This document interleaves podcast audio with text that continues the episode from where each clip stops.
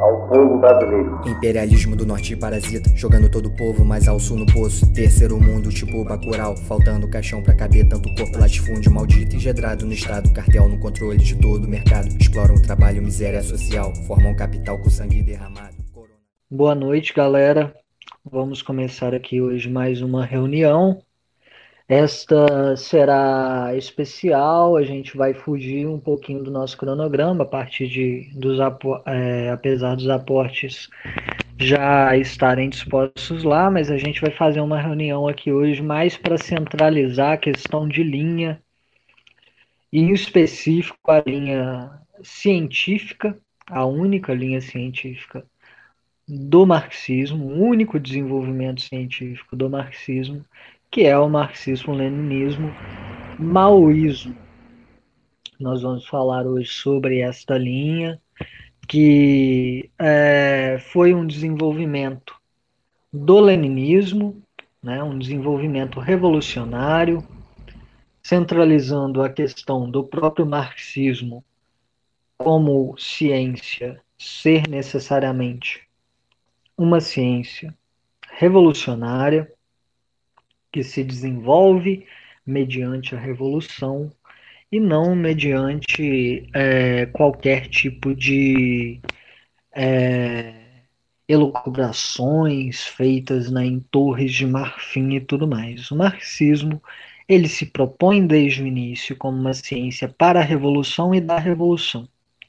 O marxismo, o marxismo-leninismo concretiza isso de forma brilhante na Revolução Russa, né, desde a Revolução ali do preparo, né, do ensaio revolucionário de 1905, com todas as suas dificuldades, e também na Revolução de 1917, a Revolução de Outubro, onde é, foi realmente levada a cabo a primeira tomada de poder pelo Partido Comunista composto ali é, de proletários, né, e também de camponeses, e se desenvolveu isso é, principalmente na China, sob a direção de Mao Tse Tung, a direção do Partido Comunista Chinês de Mao Tse Tung.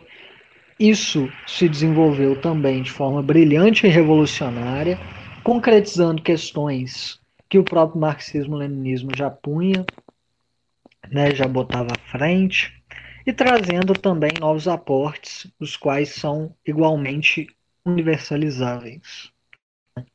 A negação desta universalização do marxismo enquanto ciência, ela vem sendo sempre, desde os tempos é, do próprio do próprio Kautsky e de Bernstein, é, e também nos tempos de Khrushchev, né, a negação desse desenvolvimento revolucionário necessário, ela vem sendo uma tática dos oportunistas, dos social-democratas, dos capitulacionistas, né, vem sendo uma tese, uma, uma tática de quem tem interesse em trair a classe trabalhadora mediante é, ideologias de pacifismo abstrato, de parlamentarismo pseudo-revolucionário, né, ou qualquer coisa que o valha. E, portanto, a gente tem que ter isso em mente, a gente tem que ter em mente que os desenvolvimentos revolucionários que ocorrem ainda hoje ocorrem sob a égide do marxismo-leninismo-maoísmo. Né? E a gente tem que ter isso bem claro para a gente. Então, hoje essa reunião vai ser específica sobre isso. A gente vai falar em específico sobre alguns temas que são necessários para se discutir é, a formulação do marxismo-leninismo-maoísmo, a formulação do Partido Marxista-Leninista-Maoísta. Serão esses: desenvolvimento científico do marxismo-leninismo-maoísmo, é, a questão da guerra popular prolongada, que é uma questão central desta linha, a questão das lutas maoístas na história e as lutas ativas ainda hoje. Todas as guerrilhas ativas hoje em dia são maoístas, né? as, a, a, as que é, se relacionam com o marxismo. Né? e também sobre, por fim, a constituição do Partido Marxista-Leninista Maoísta militarizado, que é uma questão que não pode ser abandonada e sobre a qual há não tantas coisas sendo ditas, né? É, e que essa questão é mesmo escondida, principalmente pelos oportunistas, porque né, é exatamente a comprovação de que o partido, como ponto central de verificação de todas as lutas e como dirigente de todas as lutas, tem de se transformar em nossa época. Né?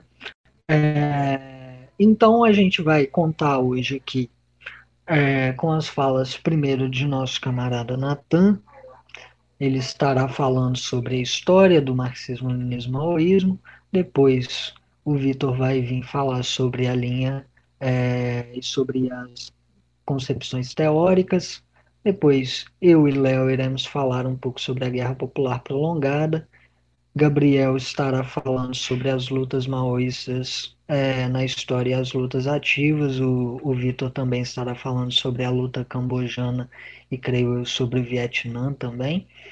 É, e depois disso eu e Léo voltamos e vamos falar sobre o Partido Marxista-Leninista Maoísta militarizado. Obviamente, os comentários após a fala desses que foram aí é, agora listados, né, após cada fala, podem ser feitos também, é só levantar a mão é, e todos estão livres para comentar o que quiserem, é, trazerem questões como, como acharem melhor. Tudo bem? Eu vou passar a fala então aqui diretamente para o Natan e a gente já pode começar então a reunião em si. Agradeço a todos que se disponibilizaram para é, estarem aqui construindo a reunião para a gente centralizar bem esta questão. Inicialmente, agradeço pelo convite. É, para quem não me conhece, eu sou Natan, da União Reconstrução Comunista e do grupo de estudos Pedro Pomar.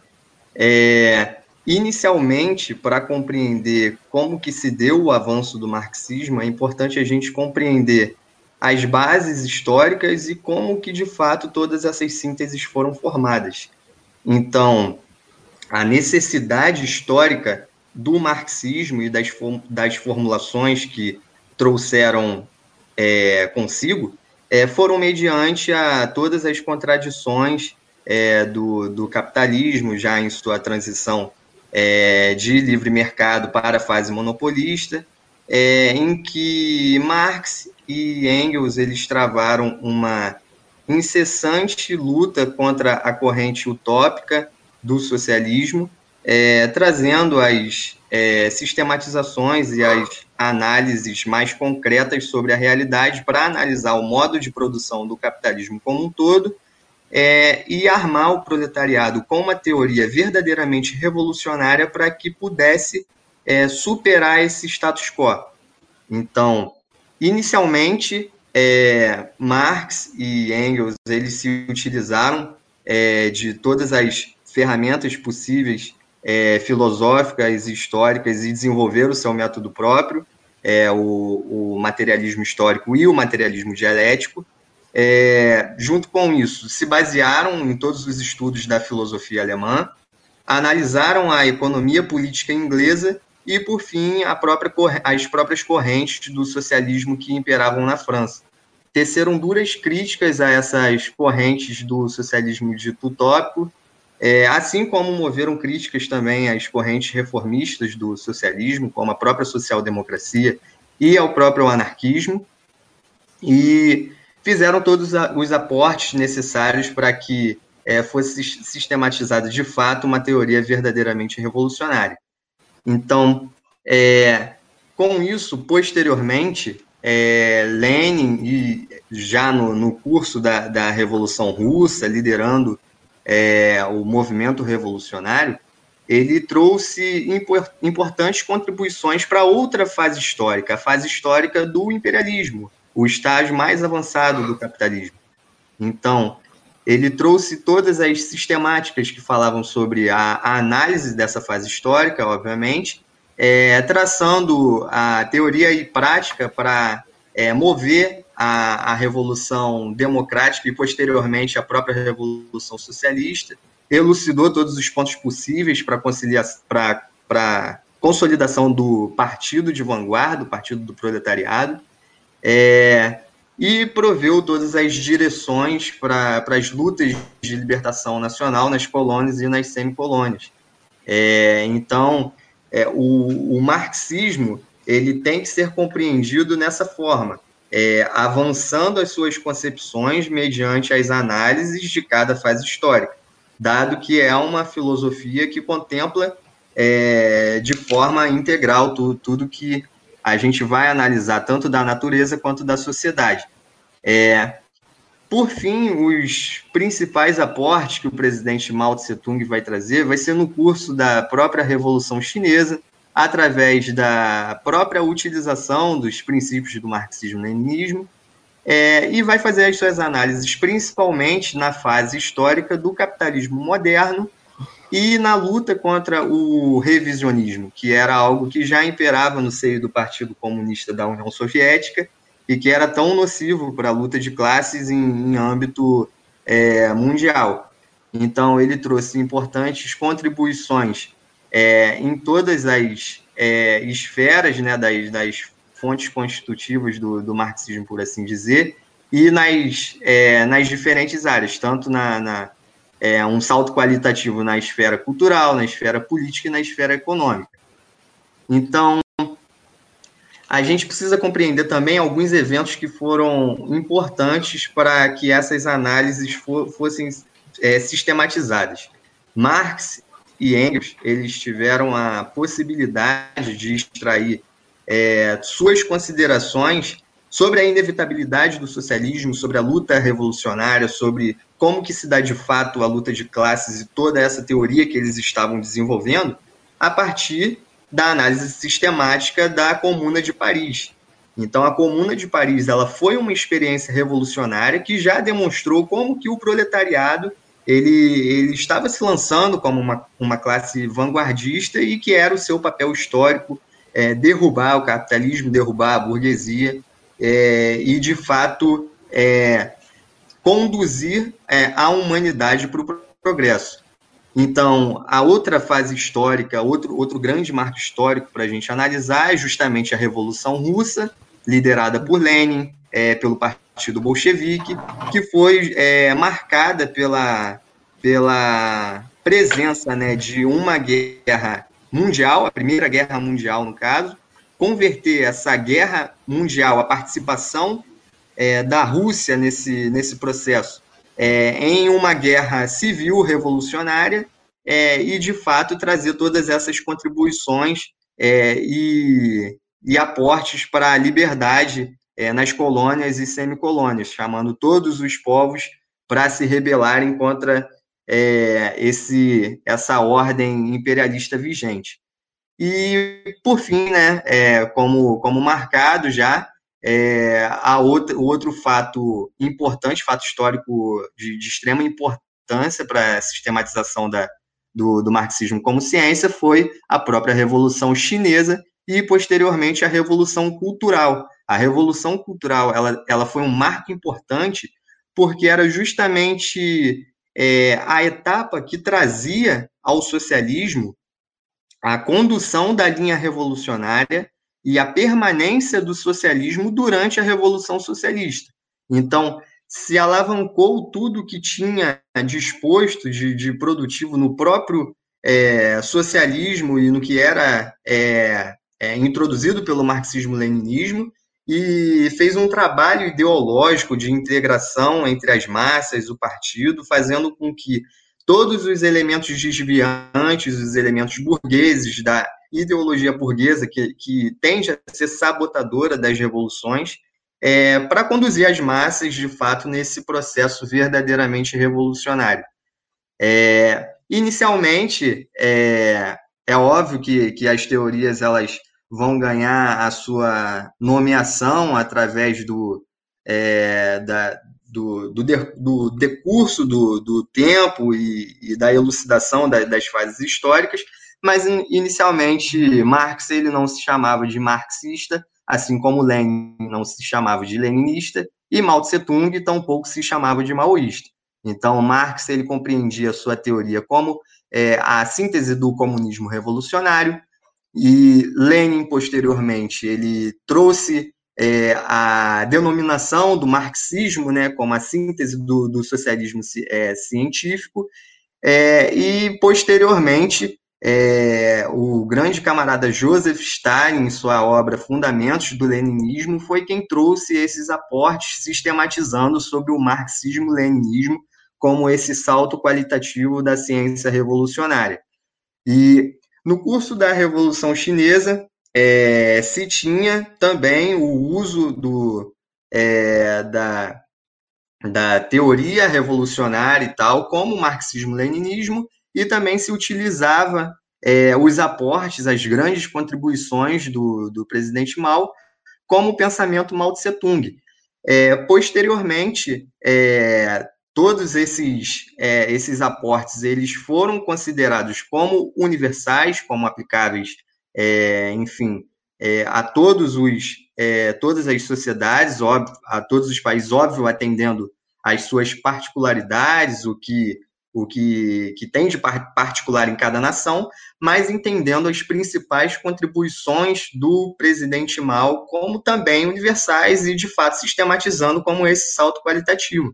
Então, destaca-se a importância do, do, de um documento lançado pelo Partido Comunista do Peru é, em finais da década de 80, que já trazia é, consigo é, a, a, grande, a grande contribuição de, de, de, chamar né, a teoria de fato como marxismo-leninismo-maoísmo e saudando todos a, a de fato, é, se utilizar dessa sistemática para mover as suas lutas de libertação, é, principalmente em, em, países que têm a condição parecida com a nossa, né? Países semicoloniais, a universalidade dessas sínteses do, do presidente Mao. É, também teve papel fundamental o Partido Comunista da Índia e o Partido Comunista das Filipinas. É, todos eles, basicamente, a partir dessa de, dessa mesma, desse mesmo tempo, desse, dessa, dessa, desse mesmo fim da, da, década de 80, início da década de 90, começaram a se utilizar, é, de fato, da denominação como marxismo-leninismo, leninismo-maoísmo. É, Destaca-se também o, o Partido Comunista do Nepal e da Turquia. Então, Hoje, a gente tem o marxismo-leninismo-maoísmo como, de fato, a síntese revolucionária para a nossa fase histórica, não podemos nunca compreender o marxismo como uma teoria que comporta vertentes, como muito bem observado pelo camarada Marconi, mas sim uma teoria que vai versar as suas sistematizações a cada avanço é, que temos da compreensão sobre a realidade. Então, o movimento é esse: a realidade é, nos põe algo, é, é essa a análise é feita sobre a realidade e a partir daí a gente faz a síntese. Então, no, no nosso momento histórico, na, na, fase presente, a gente compreende o marxismo de forma una e integrante é, de todos os aportes que foram de Marx, Engels, Lenin, Stalin e o presidente Mao Tse-tung. Então, é, por enquanto eu vou encerrar minha fala e já vou passar para os companheiros comentarem. É, depois eu comento se for mais oportuno. Obrigado aí pela oportunidade, um abraço. Considerar os fenômenos naturais como sujeitos a perpétuo movimento, transformação e desenvolvimento da natureza como resultado do desenvolvimento das contradições existentes nesta última, como resultado da ação mútua das forças contraditórias no seio da natureza. Sobre o materialismo dialético e o materialismo histórico, Josef Vissarionovich Stalin. A dialética marxista ela já pressupõe a existência dos saltos qualitativos e atesta a sua validez. E assim se deu do marxismo ao leninismo, do leninismo ao maoísmo. E claro, os revisionistas e oportunistas nunca tardaram em fazer o que fazem de melhor, difamar, caluniar e subestimar a linha correta. Assim foi com o marxismo, atacado por Bakunin, Proudhon e companhia, repetiu com o leninismo sendo atacado por Kautsky, Trotsky e outros cidadãos que estão na lata de lixo da história, só lembram se for para criticar. Agora o mesmo se repete com o maoísmo e o pensamento Gonzalo. São atacados por uma série de partidos apodrecidos pelo tempo, ao redor do mundo todo que não souberam e nem nunca vão saber aceitar o novo e choram até hoje com a queda da União das Repúblicas Revisionistas Soviéticas. O marxismo-leninismo maoísmo se forjou em intensa luta contra os inimigos do povo no mundo todo. Os tigres de papel se unem com os revisionistas de toda espécie para difamar a terceira e superior etapa. Enquanto isso, Índia, Turquia, Filipinas e demais países levam a cabo a guerra popular prolongada e a campanha de apoio ao presidente Gonzalo apenas cresce. O que isso quer dizer? Que não importa o quanto se lancem a ataques, prendam dirigentes e ameacem nossos militantes. Porque prenderam o presidente Gonzalo por um motivo. Prenderam José Maria Cison por um motivo. Eles querem acabar com o maoísmo. Eles têm medo da Revolução Mundial. E por isso que a gente não vê nenhum partido oportunista desse manifestando solidariedade. Por quê? Por que, que a gente não vê? Porque são todos canalhas. Todos estão ao lado dos fascistas e dos, dos imperialistas no mundo todo. Quando o presidente Mao fala dos apologistas do neocolonialismo, lá ali na época da carta chinesa, é isso que os revisionistas são. Pessoas que, na primeira oportunidade, vão se botar do lado, sim, do Estado burguês latifundiário, vão se botar do lado dos piores imperialistas. Por quê? Porque eles têm medo da revolução. Não importa o quanto essas pessoas difamem, a ciência imortal do proletariado, em sua terceira e superior etapa, se mantém de pé.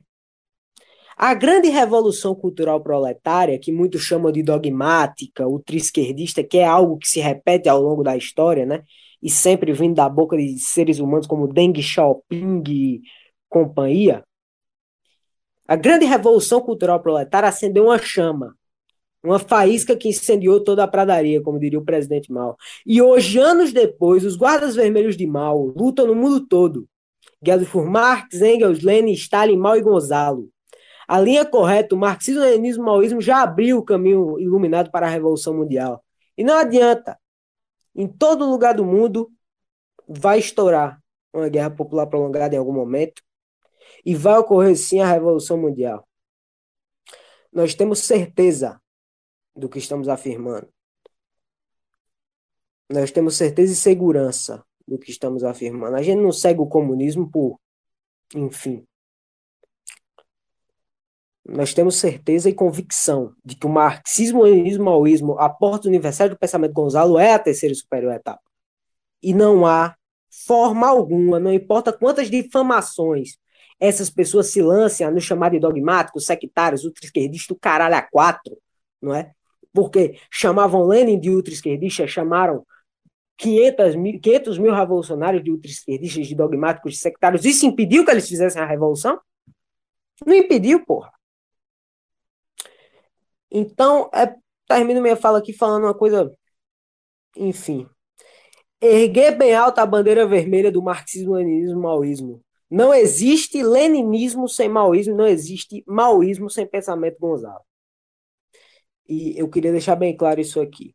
Não importa quantos ataques prendam, quantos dirigentes, matem quantos quiser. Nos mantemos fortes. E temos certeza da vitória. Obrigado, Vitor. Agora, sobre a guerra popular prolongada, no caso, seria eu e você, né, Léo? Aí eu posso começar aqui falando mais sobre a questão da universalização e tudo mais, e você segue depois concretizando melhor? Pode ser? Pode ser, mano, tranquilo.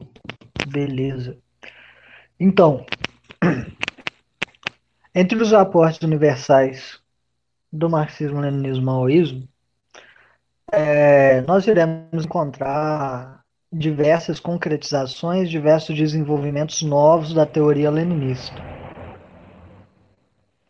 Nomeadamente, podemos falar da é, questão da luta de duas linhas do partido, que no leninismo foi empreendida com as depurações, inclusive. É importantíssimo que a gente diga isso, creio eu, que Stalin na época em que estava na direção do Partido Comunista da União Soviética, ele empreendeu as depurações iniciadas por Lenin para combater o oportunismo e o carreirismo dentro do partido de forma exímia, incriticável. E se tem algo para criticar é apenas que não fez mais. E nem isto é realmente criticável. Por quê? Qual o teor das depurações nos partidos naquela época? Exatamente para combater o oportunismo e as linhas erradas. Isto foi feito. Como foi feito? Pelo aumento da composição de classe proletária do partido.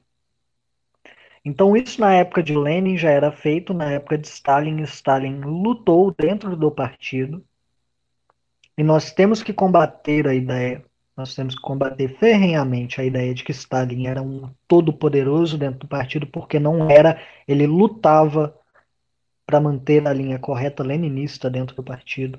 Ele lutou para manter essa linha dentro do partido e lutou até o ano de sua morte, pois no ano de sua morte, ou no ano anterior, não me lembro exatamente, ele planejava novas depurações o partido, em sua época, tinha uma composição de classe proletária muito maior do que mesmo o partido de Lenin.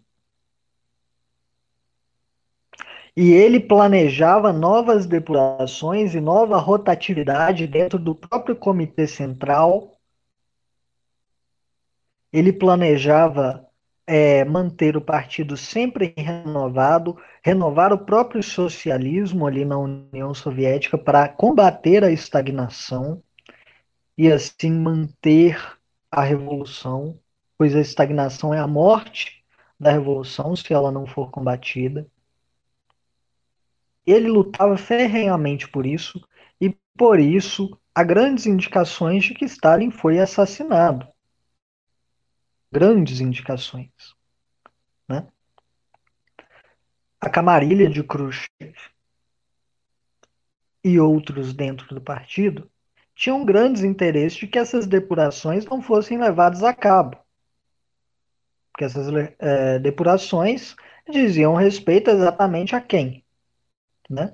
Exatamente a quem estava mantendo linhas erradas dentro do partido. Exatamente a necessidade de se elevar a composição de classe do partido.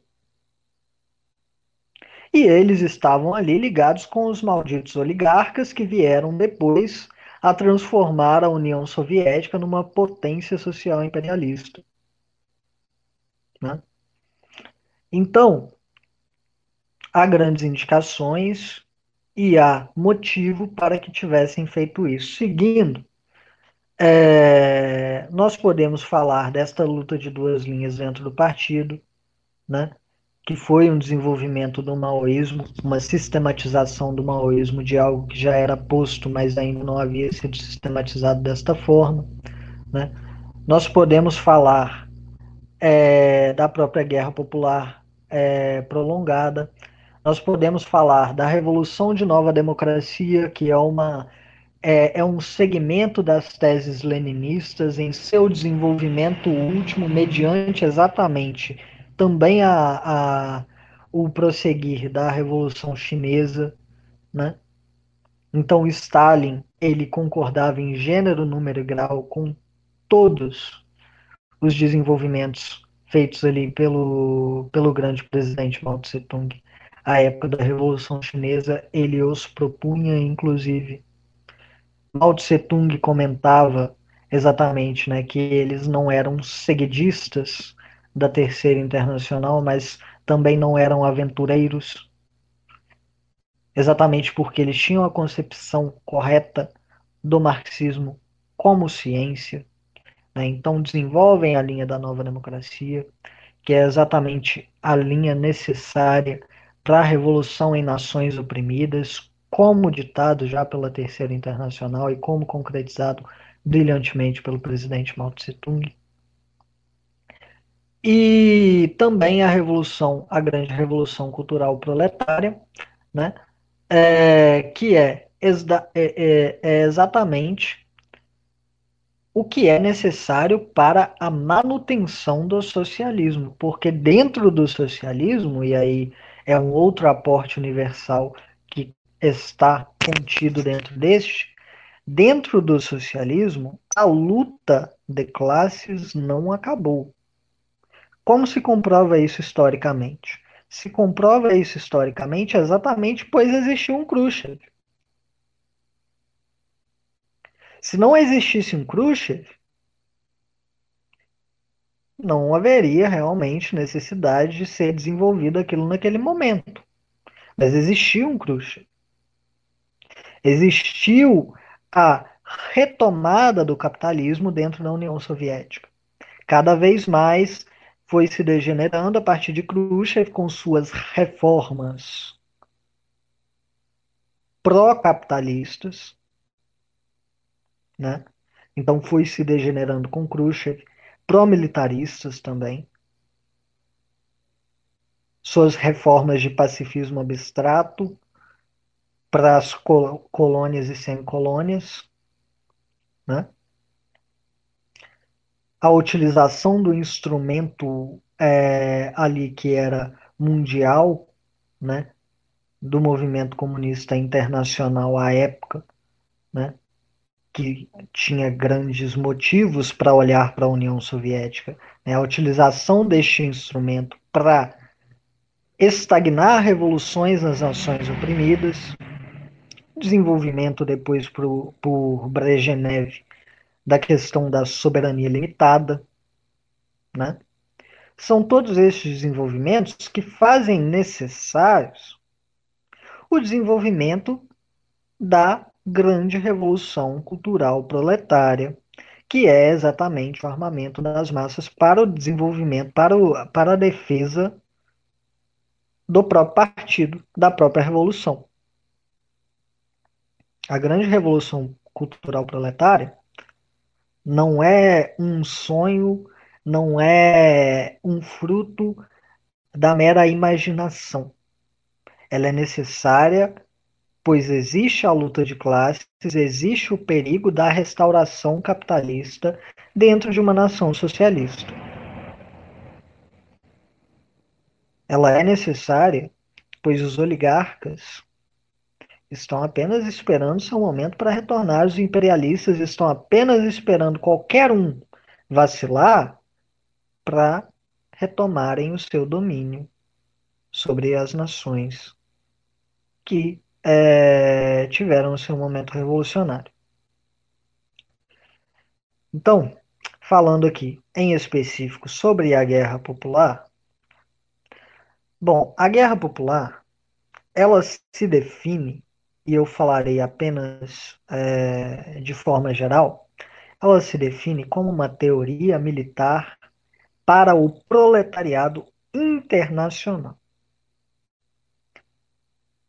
Ela irá ser é, definida como uma é, estratégia que ela é tanto militar quanto é, política e ideológico. E ela irá ser uma estratégia de massas. Né? Então, como se define a guerra popular dentro disso? Bom, a experiência da luta armada ela deve ser buscada cada vez mais.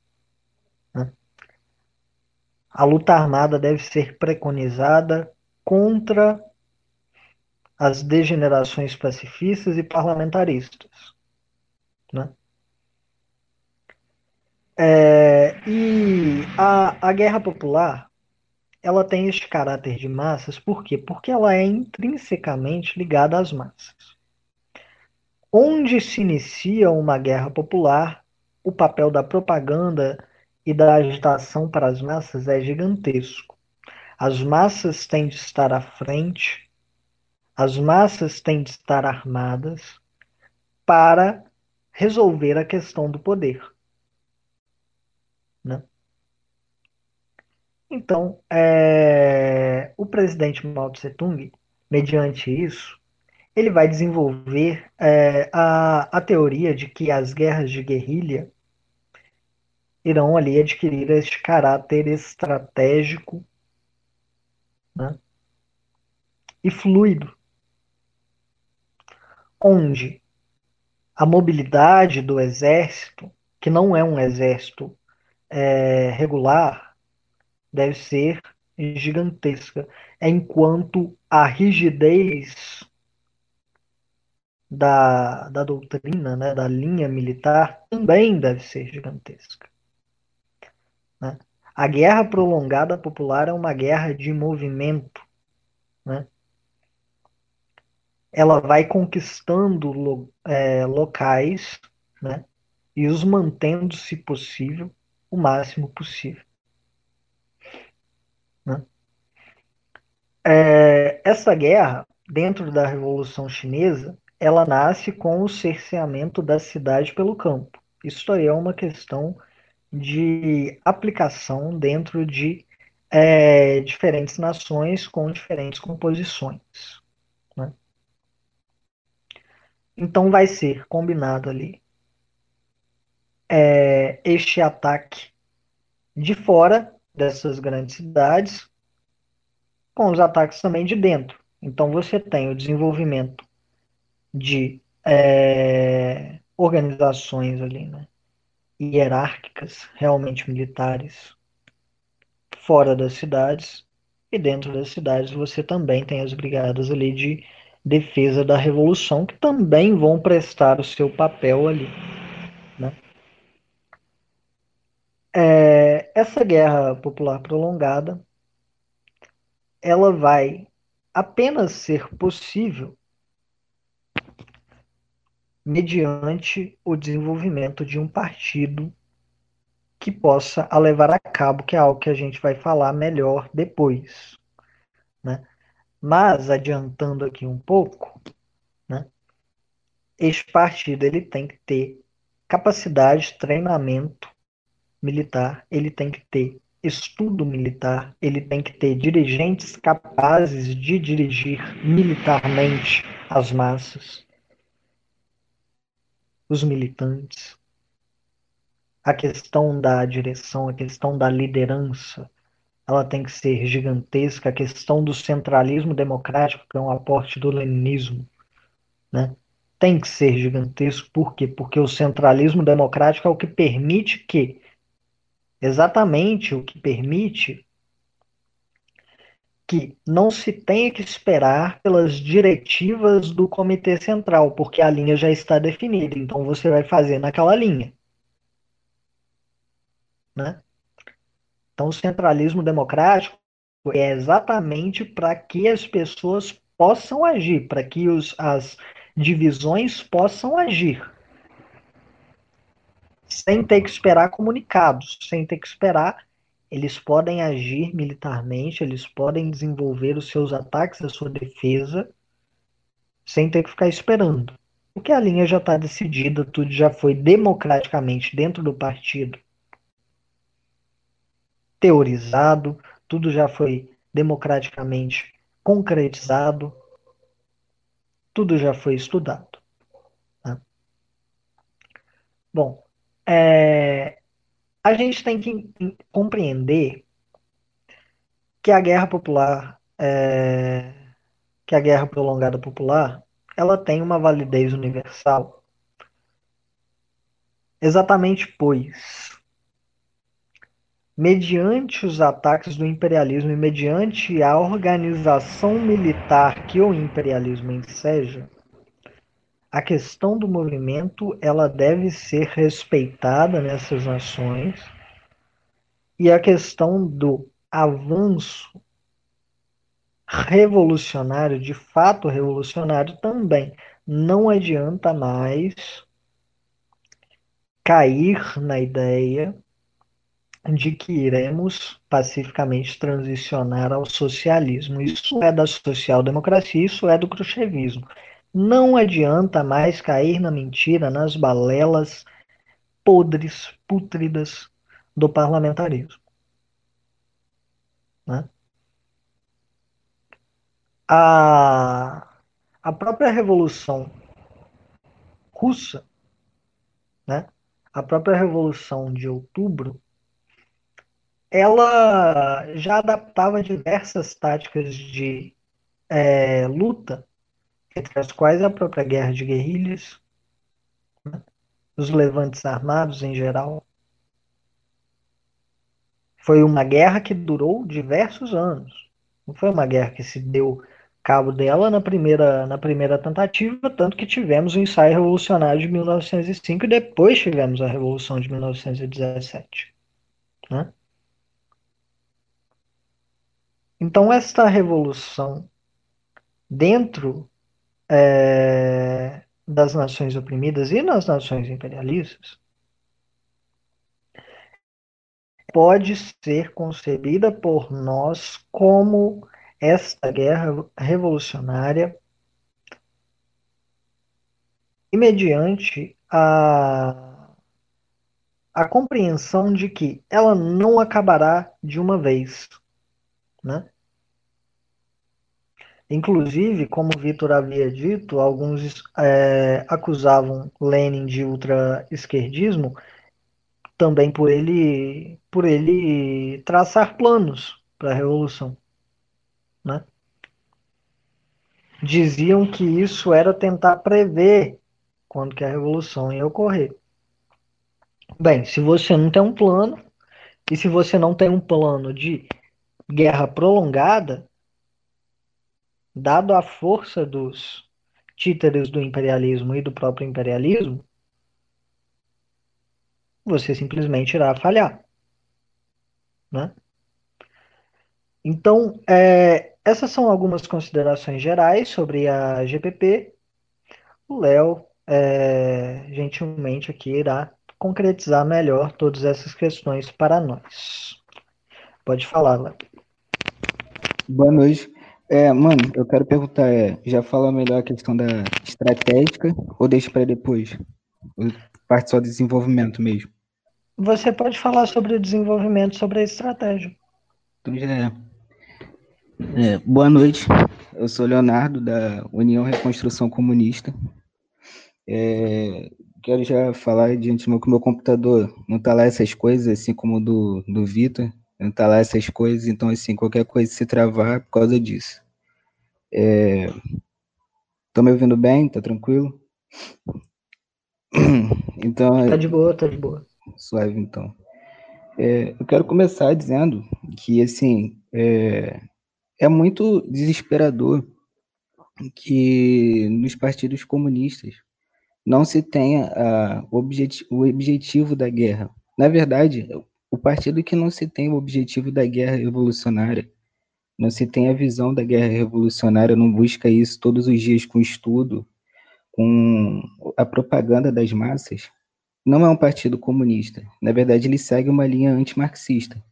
Ele não está buscando o verdadeiro ideal de Marx, não está buscando o verdadeiro ideal de Lenin, e não está buscando o que deve ser buscado para a libertação do nosso país. Ele está lidando com reformismo. Reformismo barato, é, o presidente Mao, a guerra é um meio político. Muitos teóricos, até como Hannah Arendt mesmo, dizem que a guerra foge à racionalidade, que a guerra chega num ponto que, quando chega no ponto da guerra, é quando já não tem mais força no discurso.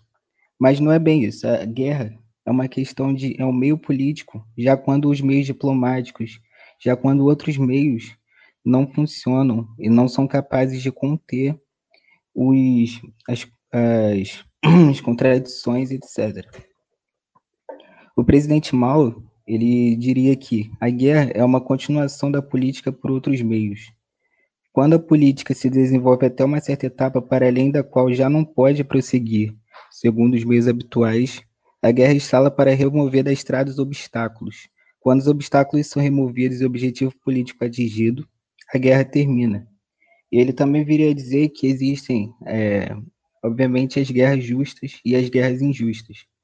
Que os marxistas, os progressistas no geral, têm que se opor às guerras injustas, que são as guerras imperialistas, as guerras de domínio de nações, de opressão, as guerras violentas que só servem para né, atrasar uma nação, assim como o imperialismo estadunidense faz com o Brasil.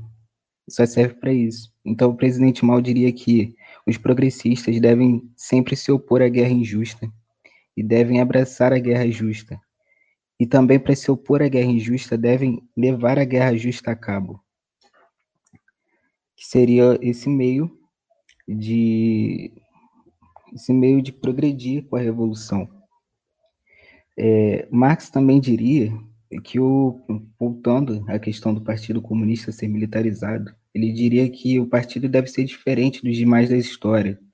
Ele deve ser um partido de massas, deve ser internacionalista. Todo comunista é soldado da revolução. Todo comunista deve buscar a revolução e deve ter em mente é, que a revolução é o nosso caminho, é o caminho que queremos progredir. O papel do partido é ser vanguarda das massas, é fortalecer o povo no espírito revolucionário, no nacionalismo revolucionário. O papel do partido é despertar na população a vontade de mudar o seu país. A vontade só pode ser saciada com a vitória sobre o Estado burguês latifundiário e também sobre o imperialismo estadunidense. O partido é o Estado maior das classes revolucionárias e é ele quem vai direcionar o povo para a revolução. É ele que tem a função de amar o povo e de levar a teoria revolucionária a cabo. Ele tem toda essa função, é a função mais importante do, do comunista, que é levar a população o materialismo dialético, a estratégia da guerra popular prolongada, organizar a classe trabalhadora para a guerra, para propaganda, fazer a população entender que o único meio da gente ser liberto é por meio da guerra, por meio da militarização das massas. Mas também isso não pode acontecer, não vai acontecer se tiver, se a gente estiver abraçando o revisionismo, se a gente não lutar contra ele. E aí que também entra a parte propagandista. E a gente tem que entender que a tarefa propagandista é muito perigosa, o propagandismo, ele leva a teorias massas e também traçando planos que são altamente perigosos de ser cercados pela, pelas forças reacionárias. Planos que devem ser feitos minuciosamente para que não deem errado. Ele deve levar o, o trabalho ideológico à frente, o motivo da revolução.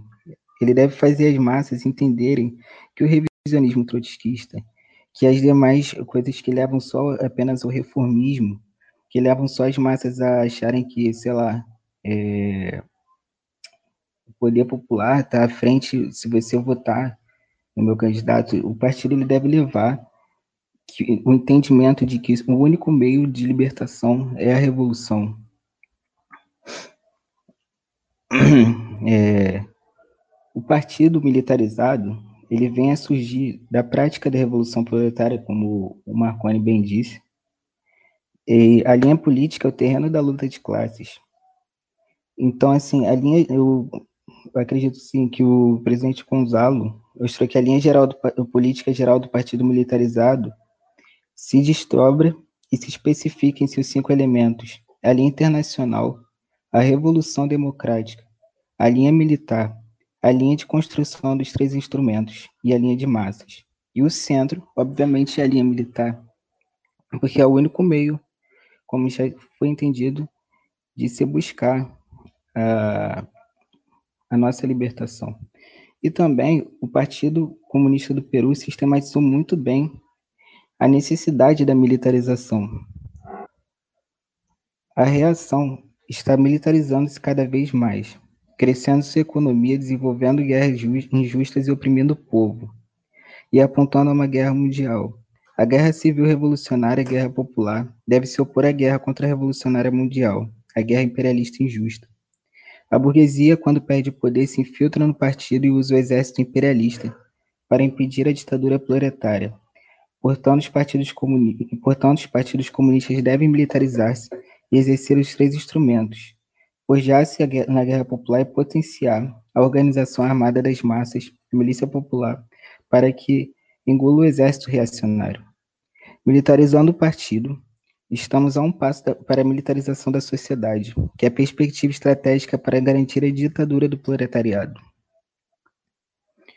O partido militar nacional ele deve se basear nas leis da guerra revolucionária e deve se atentar às questões de classe do nosso país. Ele deve entender a semifeudalidade do país, ele deve entender o atraso do nosso país, deve entender quantas classes constituem o nosso país, quantas classes constituem o campo, deve entender a questão da contra-revolução, que já antes de começar a revolução, os reacionários já buscam é, inviabilizá-la e pará-la, já logo no seu início, às vezes não, mas muitas das vezes já logo no seu início. A gente deve entender a ideologia que, é, que profera na nossa sociedade, a ideologia que acaba sendo ligada às massas, porque, como todo país, existe a propaganda ideológica, e no nosso país existe essa propaganda voltada para o liberalismo, voltada para a opressão das massas, até fazendo com que as massas se sintam culpadas pelos problemas que ocorrem, se sinta corrupta. Então a gente deve entender tudo isso, a conjuntura política, deve entender o, fazer o balanço da guerra popular, entender como ela vai é, acontecer e entendendo também que ela acontece no momento em que ela se faz necessária. Pensar ao contrário disso é pensar que ela acontece de maneira espontaneista. Mas não, ela é consequência do agravamento das contradições do nosso país, e por isso o partido de vanguarda deve ter noção disso e deve se preparar todos os dias com, para o convencimento do povo e para o preparo mental e moral e físico também. O partido de vanguarda, ele deve entender todas as urgências do povo do campo, porque é lá onde será o cenário da revolução, olhando para uma perspectiva brasileira. Ele deve entender tudo, todas as violências que as pessoas do campo sofrem, todas as suas mazelas, todas as suas urgências. Ele deve ter noção disso toda completamente. Não existe um partido que queira fazer uma revolução sem entender as urgências do povo. E atendendo essas urgências também se é, facilitará o trabalho do propagandismo. Além disso, o partido, quando se adentrar no campo, quando começar o crescimento da, da guerra revolucionária no campo, até o momento em que cercará a cidade, ele deve entender que não pode causar danos ao povo e deve defender o povo constantemente de qualquer ataque de latifundiário, ataque de qualquer fazendeiro que queira, grande fazendeiro que queira é, machucar o nosso povo e queira é, oprimir como sempre fazem. Enfim, é, agora eu vou falar um pouco sobre, sobre a questão né, do, a questão estratégica, que é por que razão a guerra é prolongada. O presidente Mao, ele entendia que já no início, na guerra chinesa, na, na guerra chinesa contra o Japão, muitas pessoas diziam que a guerra chinesa não ia prosperar, que o Japão ia vencer, e ele chama já fazia uma subjugação da guerra do país. E o presidente Mao se opõe a isso. Além do que a subjugação é sinal de fraqueza. E além disso, ainda existe essa subjugação, né? Porque a gente ouve muita gente dizendo que a guerra revolucionária não vai prosperar, porque, sei lá, existe bomba atômica. Mas o presidente Mao também diz todos os reacionários imperialistas são tigres de papel. E a gente parte do entendimento que devemos desprezar o tigre de papel, que é o imperialismo, os reacionários. Devemos desprezar, estrategicamente, taticamente entender que vamos só destruí-lo unidade por unidade. Não vai ser algo rápido. E é e a gente tem que entender também, é, a partir dessa, dessa questão da, do tempo da revolução, que ela será prolongada. Porque, além de não, não, como somos fracos eles fortes no início, a gente tem que ir construindo por meio de guerrilhas a, a nossa, o nosso campo, nosso trajeto, construir, expandir pelo vasto, pelo, pela nossa nação, nos expandirmos pelo campo. Então, como faremos isso de maneira rápida? Além disso, o trabalho de propaganda, de novo, demora muitos anos para convencer muito, muito, grande parte da população que esse é o único meio. Então, tudo prospera para que se haja uma guerra revolucionária prolongada. E o presidente Mao foi brilhante em sintetizar isso. Ele foi brilhante em partir desse entendimento que a guerra não pode ser rápida porque ela estará fadada ao fracasso. Além disso, se não estiver apoiada nas massas, a guerra estará também fadada ao fracasso. As massas são o pilar da revolução. Sem elas não há revolução. E a gente vai ser esmagado muito rápido. É... E além do que, a guerra popular prolongada, ela entende o nosso atraso, ela compreende o nosso atraso, e assim a gente compreende que o campo é, é a nossa. É, é onde se há mais contradições e é onde se vai prosperar a guerra prolongada. Agora eu vou falar sobre alguns pontos estratégicos revolucionários da, da guerra popular. Ela terá um caráter nacional e democrático, o que permite a mobilização de imensas forças para a derrubada dos reacionários do imperialismo. A gente tem que partir do entendimento também que as classes dominantes não poderão, de maneira alguma, entender e, e mudar as contradições do nosso país. Só só é, o exército revolucionário, que futuramente, que começa na guerrilha e se transformará no exército regular revolucionário, só pode prosperar junto ao povo. Só o povo pode mudar a nossa, a nossa realidade. Aqui diz: a correta e estreita coordenação das atividades revolucionárias armadas e não armadas no campo e nas cidades é o caminho para tornar vitoriosas as forças do povo é aí que também se propõe papéis, o papel das cidades, porque as cidades serão um grande espaço para propaganda e de levar a importância do campo na nossa guerra revolucionária, além da motivação revolucionária. Enfim, no campo é onde se tem o cenário propício à guerra popular, é, pois é onde a população sofre mais violência, onde está mais abandonada, esquecida, invisibilizada pela mídia é onde se mostra mais as contradições voltadas para o imperialismo, agressividade, onde através dos latifundiários, no caso. Mas também é onde se encontra, é válido lembrar isso, menos ocupações militares. E com as milícias populares e com o avanço da guerra revolucionária, isso será impedido cada vez mais. Além do que, é, o campo é onde se favorece geograficamente as massas revolucionárias e dificulta as forças repressoras, até facilita na sua extensão, torna desfavorável é, a ação da, das massas repressoras, do, do exército repressor. E é onde também, é, onde a gente pode ter suporte, onde a gente pode se unir às massas para criar nossa alimentação. É, é, é o lugar mais propício para que você, como a gente pode ver, por exemplo, na, é, na guerrilha filipina, lá eles têm até uma escola, eles se juntam às massas para criar sua alimentação, buscar o seu sustento. É, tudo é propício para que se, se funde a guerra popular no campo. E assim também as Forças Armadas Populares terão ao seu dispor um amplo cenário que lhes permitirá evitar o cerco, poupar as forças, que também é crucial, e acumular, e acumular também um grande material de combate, e onde a gente também pode garantir a sobrevivência dos combatentes iniciantes. Assim, o terreno onde se desenvolverá a guerra popular será fundamentalmente no interior. E como foi dito, não se pode esperar uma vitória rápida.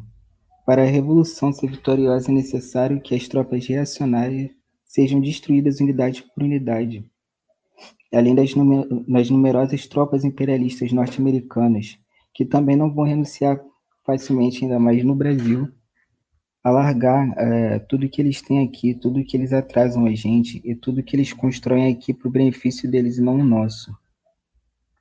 E devemos também falar isso para o povo, devemos falar sobre é, o imperialismo norte-americano que impera no nosso país, porque o povo vai entender como as contradições são fortes e como os latifundiários se, se beneficiam disso. Os latifundiários que matam e espancam todos os dias camponeses. E tudo isso vai requerer nosso um imenso trabalho político e ideológico que, como foi dito, demandará muito tempo. É, isso também é mais um motivo para a gente entender os benefícios da guerra popular prolongada. Ela vai exigir grandes recursos humanos materiais. Aqui diz: não é fácil alimentar, vestir, armar e iniciar as forças armadas, que irão se expandindo cada vez mais, quando se atua em regiões de pacos recursos e quando o inimigo com superioridade de forças tudo fará para impedir que os revolucionários recebam suprimentos. Todo esse material será garantido pelos nossos próprios esforços, e tudo, todas as armas serão capturadas do inimigo. Mais outra citação. A guerra de guerrilhas será a forma principal de luta de fase inicial da guerra popular. Através deste tipo de luta é que se poderá iniciar a ação armada contra os inimigos da nação e começar a estruturar as forças armadas do povo. É o meio pelo qual os combatentes, em sua inferioridade, garantirão gradativamente o aumento de recursos, à medida que forem vencendo batalhas até se transformarem no exército regular, que vai acontecendo de maneira bem gradativa e à medida que se for derrotando toda a reação e todo o imperialismo. Quando se iniciar a guerra regular, nós poderemos lutar de igual para igual e poderemos garantir o cerco do inimigo. E aí estaremos cada vez mais perto da vitória. O presidente Mao diz: quando o inimigo avança, recuamos. Quando, quando para, fustigamos. Quando se cansa, o atacamos. Quando se retira, o perseguimos. É... E o exército popular não pode se garantir, como já foi dito, sem o povo. E também não pode se garantir sem as bases de apoio do campo, e as bases de apoio do campo são formadas à medida que o trabalho ideológico vai imperando e à medida que o, o você vai defendendo o povo e ganhando a confiança dele, levando a ele é, o entendimento da, das, suas, das suas mazelas e de como elas surgem. E não pode haver revolução sem apoio popular e também não vai poder haver extensão de terras sem o apoio do povo do campo. O exército popular, como o Marconi disse, ele tem que sempre planejar, ele não pode se dar ao luxo de fazer ações imediatas que eles não tenham condições de atingir, que eles não tenham condições de vencer. Deve ser organizado e pensar sempre antes de agir, sempre ter o planejamento concreto antes da ação, porque é melhor ficar parado do que agir, perder e ainda, per e ainda é, deixar nossa sobrevivência em risco. E, por fim, sem uma orientação política, a guerra não, popular não poderá progredir. Sendo uma guerra de caráter popular, deve demonstrar as aspirações do povo. Este deve ser um projeto político, o verdadeiro poder popular, aniquilar todo aquele que se levantar contra o povo. A luta armada será popular, mobilizará as grandes massas, irá se travar no interior, se apoiará nas bases camponesas e dos recursos do próprio país, buscará o desenvolvimento do exército popular. Durante um tempo, a orientação deve ser dentro dos princípios da ofensiva estratégica e o guia dentro de uma política correta. O povo passará por provas difíceis, terá de fazer sacrifícios, perderá muitos filhos, mas aprenderá com a vida e acabará dominando com maestria a arte da guerra. Apenas com a força do povo brasileiro unido, ao povo alcançaremos a vitória do povo brasileiro. E por fim, é, para terminar, a citação do presidente Mao Tse. A revolução e as guerras revolucionárias vão do nascimento ao desenvolvimento, do pequeno ao grande, da ausência do poder à tomada do poder, da ausência do exército vermelho à criação do exército vermelho, da ausência de bases revolucionárias à criação das bases revolucionárias. E assim encerro minha fala. É, eu gostaria de fazer uma, uma síntese com uma demonstração é, e exemplificar também com a fala né, do Leonardo que foi ótimo, inclusive, é, com o que o Lenin fala no livro Democracia e a Luta, e a luta, luta de classe, certo? Em que ele cita um revisionismo que ocorre muito né, por meio da, das propagandas e é o que a gente tem que combater ao máximo, certo? E ele citou muito bem o Léo. E é o seguinte, ele fala sobre o Tratado de Brest-Litovsk, que é um tratado entre a Germânia, o Império Germânico, né, e o, a Rússia, então, é, já formando ali depois da Revolução de Outubro, né, o, a URSS, e eles criticam isso falando que o, o, as, as, alianças que foram formadas durante a guerra, a Primeira Guerra, que é, foi uma guerra de rapina, assim citado pelo, pelo próprio Lenin, só por, em busca de territórios e, e só por questões é, imper, já imperialistas, né? E eles, eles, eles são criticados né, pelo revisionismo, falando que os tratados são mesmo, né, tratados entre, o, entre na, nações imperialistas e tal. Mas, na verdade, foi como o Léo disse, o partido tem que pegar as necessidades do povo e tratá-las, certo? E as controvérsias dentro da sua nação, que foi o que foi prometido dentro do é, pão, terra e paz, certo? E foi, e foi aclamado isso. Porque na, no, no, pão foi garantido, na terra também, e na paz com o Tratado de Brest-Litovsk, retirando a Rússia da guerra e deixando algumas terras para a Germânia. Então não foi um tratado né, dentro dessa guerra de rapina, foi um tratado para se livrar desse, desse, desse envolvimento. E é feito um revisionismo dentro disso. E isso é só um, uma, um exemplo de como foi é, tentado um revisionismo, né? Que, que hoje a gente sabe que, que como é que foi de fato, e vai ser tentado sempre dentro da nossa, da, da nossa revolução. Então a gente tem que olhar o, na necessidade do nosso povo, as contradições da nossa nação e não deixar que o revisionismo, por meio des, da, das propagandas, destruam as nossas boas ações as nações a favor de nosso povo, a favor da necessidade da nossa nação. Era só isso mesmo que eu queria exemplificar para complementar aí, talvez, o que o Léo tinha falado.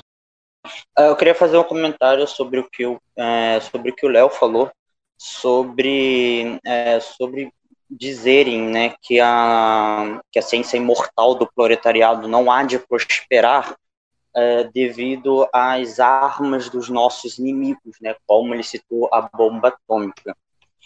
E pegamos, por exemplo, o exemplo da, da, da República Popular Democrática da Coreia, né, que fez-se do nada, vamos dizer assim, é, do que tinha ali, é, conseguiu, é, com planejamento, é, com um planejamento criasse a bomba atômica, né? Que colocou-se os Estados Unidos para bater um pacto, né? Colocou o Trump para conversar. Então, o que a gente precisa ter é um planejamento militar na revolução. É, não colocar nessa ideia de um abstrato de ah, precisamos fazer a revolução. Tá. Mas a gente não tem táticas para fazê-la e nenhum planejamento de como é, será é, após a tomada do poder pelo, pelo proletariado, pelo campesinato. Então, é preciso fazer um, um planejamento para a gente enfrentar nossos inimigos. senão nunca é, conseguiremos vencê-lo.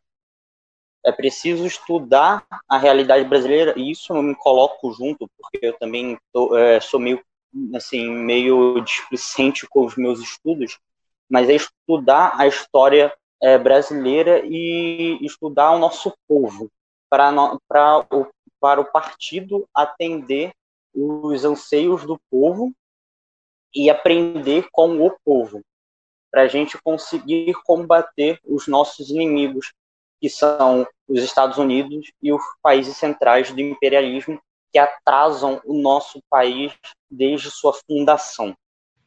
É, eu vou começar é, com trazendo. Primeiro, eu queria trazer uma concepção é, sobre, os, sobre da onde surge o maoísmo, sobre os aportes do maoísmo. O presidente Gonzalo, ele foi o sintetizador do maoísmo. Sem Gonzalo, não haveria maoísmo. Ele sintetizou o maoísmo. Isso é muito importante que a gente fale. Por isso, por isso que a sua figura é tão central na luta maoísta. E por isso que muitos o consideram o maior pensador maoísta atual, é, que temos também o outro pensador grandíssimo, José Maria Sison, da guerrilha popular filipina. É, eu vou iniciar aqui falando, depois eu vou chamar o Vitor, para trazer os aportes sobre a Guerra Popular, que também foi aplicada no Camboja. É, eu vou trazer primeiro a questão chinesa, né? A China, ela faz a sua revolução, pois é, durante esse período era um país fortemente agrário, era tido como um território é, que não tinha sua como eu posso falar, ele era uma colônia japonesa e também chegou a ser muito explorado pela Inglaterra. Era uma colônia japonesa, mantido sobre o feudalismo, mantido sobre o atraso da escravidão, mesmo em períodos modernos. Com isso, o Mal começa a sua avaliação sobre um novo período, uma nova etapa do capitalismo durante os seus aportes durante a Revolução, pós-revolução, período de edificação. Ele faz os seus aportes sobre o capitalismo burocrático. É muito importante que a gente fale aqui o que, que é o capitalismo burocrático. Ele é uma nova etapa do capitalismo que se engendra no Estado e adquire e toma este poder através da burocracia estatal. Que fique claro, é, o seu domínio é muito mais velado, não passa muitas vezes por uma invasão bélica, ou que essa invasão seja velada, mas nunca falada abertamente, como que os Estados Unidos fez com um grande líder popular, Saddam Hussein, e outro grande líder popular, Muammar Gaddafi, assassinados é, pelo imperialismo americano apenas por lutar, muito importante a gente fale, apenas por lutar por soberania, porque Muammar Gaddafi e Saddam Hussein não eram marxistas. É, essa etapa do capitalismo, que é observada por Mao Zedong, ela se engendra no Estado, e a gente pode ver coisas e exemplos aqui muito claros, como, por exemplo, os Estados Unidos, quando vai invadir o Oriente Médio, ele invade por bases de petróleo. A base de Alcântara no Brasil, que é uma base que não tem nada a ver com petróleo, é, é ligação, tem muito mais a ligação com satélites, etc. Enfim, uma parte estratégica militar do nosso país, foi entregue, vendida de mão beijada, que fique claro aqui, com apoio de partidos marxista-leninista apenas na fala, porque de fato não são marxista-leninistas, e que renegam o maoísmo. Essa nova etapa do capitalismo, o capitalismo burocrático, ela é muito bem observada por Mao Zedong e seus aportes revolucionários, desculpa, muitos deles são centrados no estudo das revoluções em semicolônias e países dominados através do capitalismo burocrático. Estes países que se preparam, como no Nepal, que estão retomando, já que a ofensiva já tem é, paridade de força, então estão retomando o período de ataques, de avanço da guerra popular prolongada recentemente, porque eles já tinham uma estabelecida guerra popular prolongada, estava em um período é, de equiparação de forças. E agora a guerrilha nepalesa ela começou o período de ataque, de avanço todos esses aportes feitos, que foram sintetizados por Gonzalo, eles não vêm apenas da China. A gente não pode pensar que Gonzalo, através de uma metafísica, conseguiu sintetizar o maoísmo do nada. Plau! o mal foi, fez Gonzalo, pum, maoísmo. Não. O Gonzalo observou as revoluções que vieram após o presidente Mao, revoluções como vietnamita e revoluções cambojana. Ambas as revoluções vietnamita, principalmente, que é que eu tenho maior domínio para falar, utilizaram através da guerra popular prolongada os seus exércitos para a libertação. Inclusive agora, é, falando para falar um pouco melhor sobre a questão do Campuché, que tem um conhecimento maior que o meu, eu quero chamar o camarada Vito Soir para fazer, um, fazer uma parte da fala sobre o Campoché e de como eles aplicaram a Guerra Popular Prolongada para sua libertação. Soir, pode começar.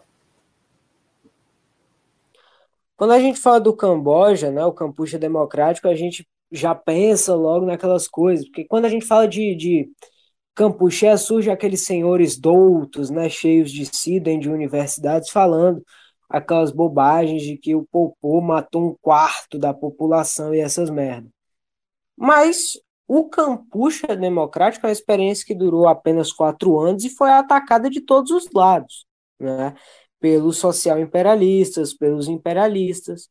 Então, assim, o Campuché é uma experiência muito atacada e que as pessoas fogem da historiografia burguesa até ouvirem o nome Popô, né? Aí as pessoas compram o discurso de propaganda imperialista estadunidense. Mesma coisa que fazem com Gonzalo. É, vamos lá. Quando o Camboja, vamos compreender o que era o Camboja antes. O Camboja era semelhante, em alguns aspectos, à China, não é? Era, uma, era feudal, né? Só que era uma monarquia budista feudal. Vocês compreendem isso? Foi bombardeada para um caralho durante a Segunda Guerra, não é?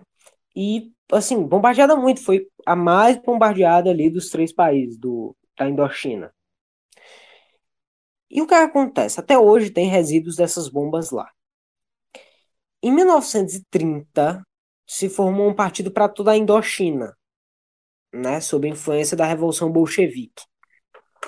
Só que, enfim, o, os vietnamitas iniciam sua guerra popular, expulsam o imperialismo francês, estadunidense, fundam a República Democrática do Vietnã, o Vietnã do Norte, né, como é conhecido na época, e o Camboja formou o Partido Revolucionário do Povo Cambojano, que, durante a década de 50, dirigiu as massas contra o velho estado semi-feudal e semi-colonial do Camboja.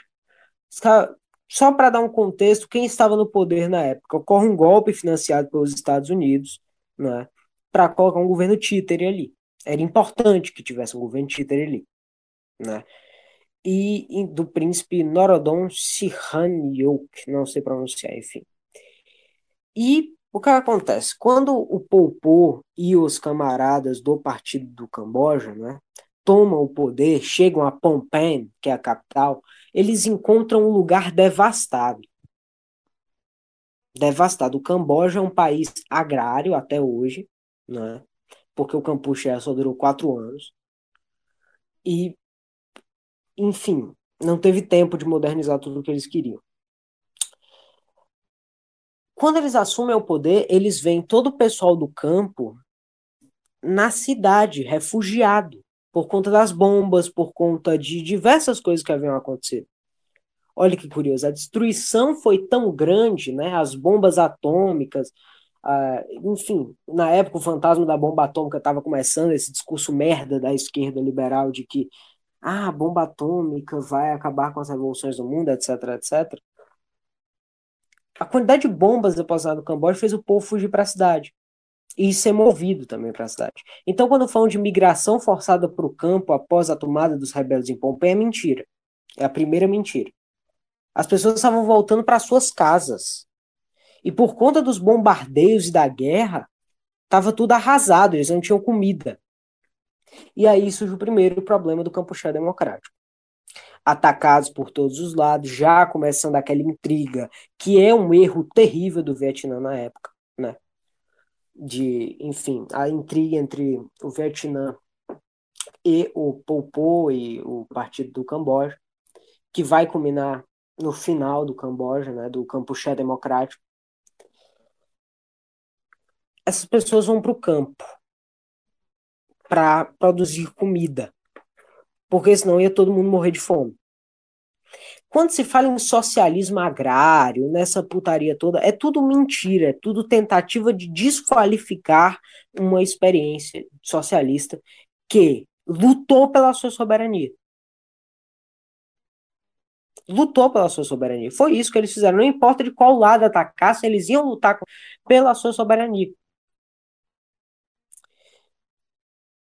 a guerra popular é um período terrível no Camboja, assim, do que estava acontecendo na época, golpes acontecem, o país é destruído e havia assim uma necessidade de reconstruí-lo para poder começar uma sociedade socialista. E, assim, argumenta-se muito dos erros que foram cometidos no processo da, do poder do Pol Pot no Camboja. Não confundam criticar os erros que ocorreram ali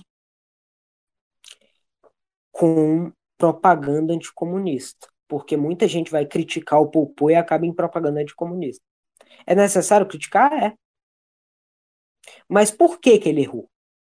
Um homem atacado de todos os lados, que encontrava como única amiga no cenário internacional a China popular, também atacada de todos os lados. Né? Óbvio que em algum momento ele iria errar ali. É natural natural. Enfim, a contradição Camboja-Vietnã se aprofunda, não é? E aí começa a campanha de propaganda comunista anti-Pol Pot, né? dos comunistas, ditos comunistas, né? os social-imperialistas soviéticos e os imperialistas, todos falando que o Camboja precisava acabar. Né? O Camboja precisava ruir ali e não poderia. Porque era uma, algo sanguinário, etc, etc. E sim, a, a Coreia também apoiava o Campuche, mas a Coreia estava em processo de construção também, né, gente? E não era, não era como se eles pudessem contar com a Coreia como um país que já estava completamente desenvolvido para ajudá-los, não. Eles se apoiam nas forças deles, deles mesmos, ali. E aí, quando o Vietnã invade o Camboja, restituindo um governo títere, não é? Agora o governo títere voltou a ser dos Estados Unidos e até hoje o Camboja vive numa peleja do caralho. É um erro do Vietnã, gente. Tem pessoas aqui que gostam do Vietnã, eu gosto muito do Vietnã, tipo, não o atual, eu tenho minhas críticas, mas foi um erro terrível invadir o Camboja e fazer o que fizeram. Porque, enfim, o Pol Pot e os outros camaradas ficam restringidos às montanhas até o dia da morte do Pol Pot. Até hoje há um movimento para se reconstruir o Partido Comunista do Campucha, lá, né? Iniciaram a guerra popular prolongada novamente, que é necessário. É necessário, porque é uma experiência atacada, que temos que combater a cada dia o anticomunismo que em torno dela, não é? porque dizem até, os social-imperialistas inventaram essa merda de que o Pol Pot era financiado pelos Estados Unidos da América. Porque eles ainda vive, viviam no binarismo de Guerra Fria, de que ou é Estados Unidos ou a União Soviética. Quando os dois lados eram, na verdade, um era um imperialismo escancarado e o outro era um Estado socialista, um Estado dito socialista, que na verdade é revisionismo puro. Então era dever de qualquer comunista decente naquela época, mandar tomar no cu a União Soviética. Essa é a boa realidade. Popô morre. E quando ele morre, morre juntamente o Campuché Democrático, já restringido às montanhas, é, resistindo bravamente. Então, é, são homens que resistiram até o final. E é engraçado, só para mencionar aqui no final, que nesse momento de tanta incerteza dentro do partido, de tanta dificuldade, surge a linha oportunista de direita. Ela sempre surge nesse momento de dificuldade, né? Quando o presidente Gonzalo é preso, a linha oportunista de direita, né? A, surge também no partido, né? Quando, enfim, quando Mao Zedong morre, sofre um golpe. Então sempre há essa luta de duas linhas acontecendo, né? Então é isso. O Pol morre, tudo acaba e o Camboja continua hoje em dia um lugar feudal subdesenvolvido e ainda cheio de bomba, né? Porque não conseguiram retirar tudo. Semelhante à Coreia, inclusive, que até hoje tem, só que menos na Coreia, que a Coreia pelo menos conseguiu a vitória e tal. Enfim, é isso. É, obrigado, Soíri. Agora eu queria continuar, só que antes eu queria até lembrar de uma coisa que o Leonardo falou, das guerras justas e as guerras injustas pró-imperialismo, que nós não devemos apoiar. E a gente tem que lembrar que nas guerras injustas existem as guerras pró-social imperialismo, que igualmente não devemos apoiar. A invasão do Camboja foi uma invasão criminosa. E por que, que eu digo isso? Porque hoje nós temos revoluções em curso. É, nós temos alguns territórios no Peru que ainda são territórios revolucionários, porém, é, com os fortes golpes recentes, eles estão se reorganizando. Não dá para dizer que está edificado nesses territórios. Porém, a gente tem nas Filipinas cerca de 63 municípios que têm bases ativas do Partido Comunista Filipino. A gente tem na Índia o Corredor Vermelho. É, o que, que converge entre Índia, Nepal, Filipinas, Camboja? Se a gente olhar o Camboja hoje, o que, que tem? Fábricas milionárias, trabalhadores escravos, prostituição para os burgueses, porque a gente vê um país extremamente pobre, mas não se engane, tem muitos burgueses ali ainda, que usufruem da prostituição da mulher pobre, como se usufrui na Índia, que se instalam fábricas estrangeiras que tomam o território de camponês, como acontece no Brasil, como acontece na Índia. Que na Índia, inclusive, a guerrilha popular Naxalita, um dos seus principais rivais é o imperialismo estadunidense, que toma terras de camponeses indianos e expulsa eles destas terras para fazer mineradoras. Alguém sabe o que acontece no interior do Brasil quando um latifundiário aumenta as suas terras, tendo 50%, muitos, é, mais de 50% dos latifundiários, é, boa parte das suas terras são tomadas de território legal. Resumindo, este cara teria um quarto de terra e ele tem uma mansão porque ele tomou. Como é esse expansionismo? matando, tomando terra indígena, matando camponês e dando essa terra ao latifúndio, que é o que acontece na Índia. Que a única coisa que muda é o negócio. Um é o agronegócio, o outro é a mineração. Mas a gente pode ver isso acontecendo em Minas.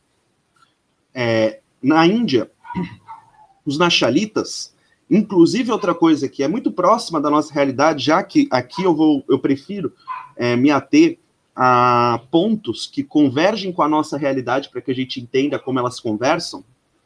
É, na Índia, se tem um partido, supostamente o PCI-ML, que é o Partido Marxista-Leninista, que bota a polícia para matar maoísta. Bota a polícia e usa do velho Estado indiano, já que os naxalitas combatem o oportunismo, usam-se do velho Estado para o revanchismo, para o ataque, para a calúnia para difamação. Recentemente tivemos um membro de um partido aqui que, quando se ligou, a, é, se dirigiu à LCP, que tem famílias cercadas por policiais em Rondônia, este membro caçou dessa realidade, falando que, como quem diz, a LCP uma hora vai ter que se do dobrar para o parlamentarismo, já que se dobrou agora, sendo que não se dobrou. Ela pediu ajuda. E, é, e nisso, neste momento que ela está cercada e tem crianças, eu acho que toda ajuda é válida, né? Então, eu falo isso por quê? Porque é o mesmo tipo de ataque de difamação que os naxalitas sofrem na Índia. Essa é a luta que está instaurada no seio de todo o movimento comunista. E essa é a luta que eu vejo o Gonzalo ter tido uma primazia quando ele coloca é, o revisionismo como uma das nossas contradições mais evidentes e que mais atrasam a revolução e que mais é, que podem se dizer caminhar ao lado do imperialismo. Então a gente tem que se atentar muito bem a isso. Todas as revoluções em curso hoje, maoístas, se atentam e têm uma, um forte combate ao revisionismo, pois o revisionismo é a arma para que, que a burguesia, que o imperialismo se utiliza para corromper e atrasar essa revolução. Então, hoje, Filipinas, Índia, é, Nepal, Peru, se não me engano, o Paraguai, é, o Exército do Povo Paraguai, e são revoluções em curso, com territórios é, que sejam com bases concretas ou territórios até edificados, como Índia e Filipinas. E eu digo, é, para encerrar minha fala, eu coloco um ponto aqui que deve ser o central do pensamento de todo maoísta. Qual é a linha revolucionária? É uma só. A linha revolucionária é a que se prova na prática, é a que conduz revolução e é a que liberta seu povo. E hoje, todas as revoluções em curso são marxistas, leninistas, maoístas. Revoluções estas que conseguiram edificar o seu território e conseguiram é, trazer as massas junto a esse processo. Aqui eu encerro a minha fala. A gente agora vai falar sobre a questão do partido militarizado, né? Que é uma questão que é central é, para todo marxismo, leninismo, maoísmo e para toda concepção de reconstrução de um partido comunista em qualquer nação e aqui no Brasil não é diferente. Então, vou falar um pouco sobre a própria formulação de um partido comunista enquanto tal. Vou falar um pouco sobre é, o partido leninista como partido de novo tipo. E aí o Léo vai falar sobre o partido militarizado. Eu já vou adiantar algumas coisas assim mais gerais, mas é, e ele vai especificar, né, para gente aí essa questão. Bom, estamos falando aqui sobre a criação, né, sobre a necessidade da criação, afirmou, do Partido Comunista. O Partido Comunista ele nasce por um motivo, né? E esse motivo é qual? A necessidade da classe trabalhadora de se organizar, né? e expressar organizadamente as suas necessidades. Então esse Partido Comunista ele vai nascer junto ao início das formulações teóricas de Marx e Engels, que nada mais são que a tradução do movimento real das massas em teoria e a organização deste movimento para que ele se torne consciente. Né? Então, Marx e Engels, eles, naquela vívida disputa teórico-prática que o Nathan afirmou, com os utópicos, né, os socialistas utópicos, eles irão ali formular uma teoria que abranja e que explique as necessidades de classe, especificamente da classe trabalhadora,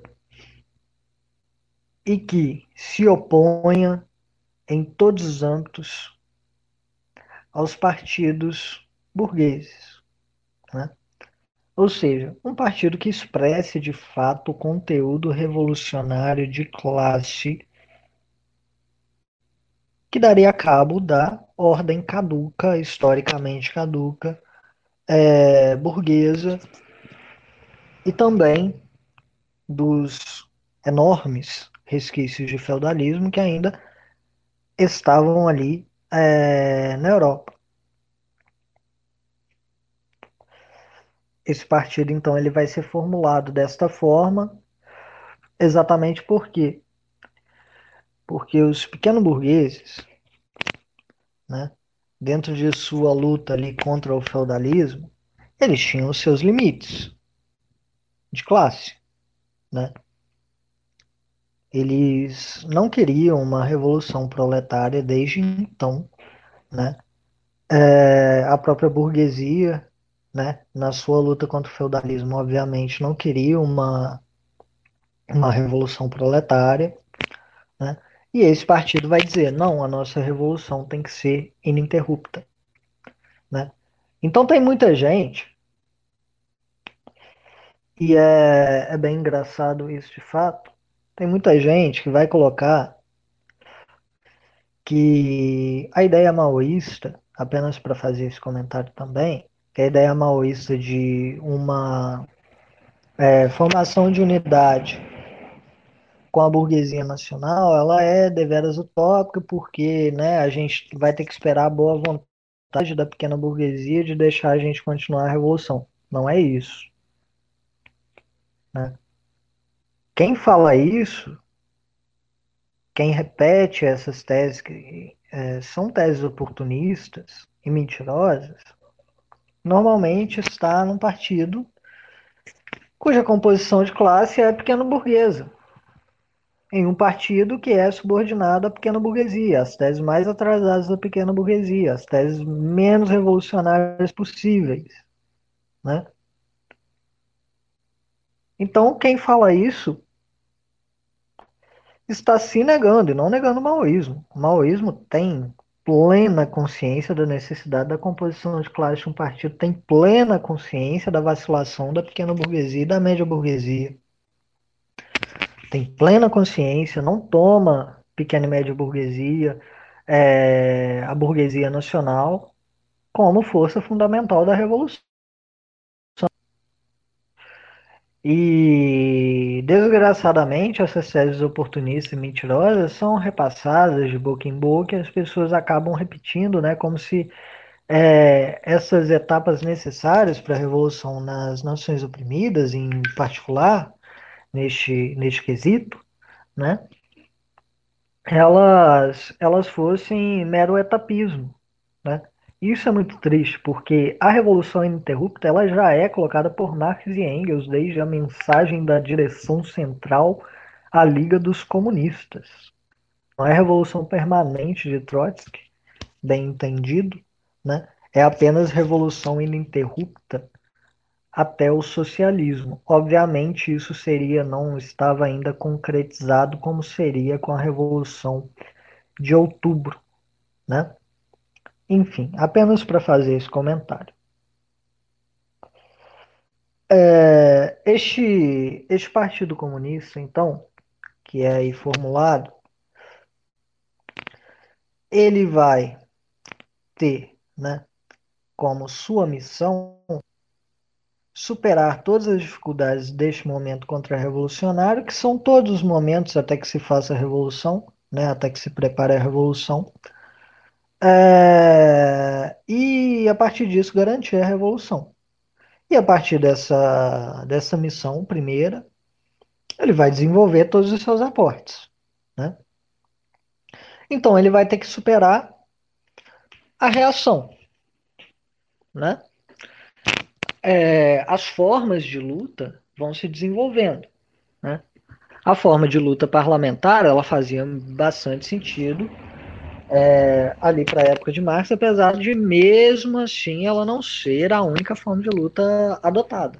Né? A própria direção ali, né, é, ou a tentativa ali de implantar mais ferrenhamente a sua direção da Liga dos Comunistas na Revolução ali de 49, 1849, já é uma prova de que e o próprio envio de emissários da Liga Comunista a esta revolução já é uma prova de que esse partido já estava ali inserindo-se em diversas formas de luta, não apenas nas lutas parlamentares. Né?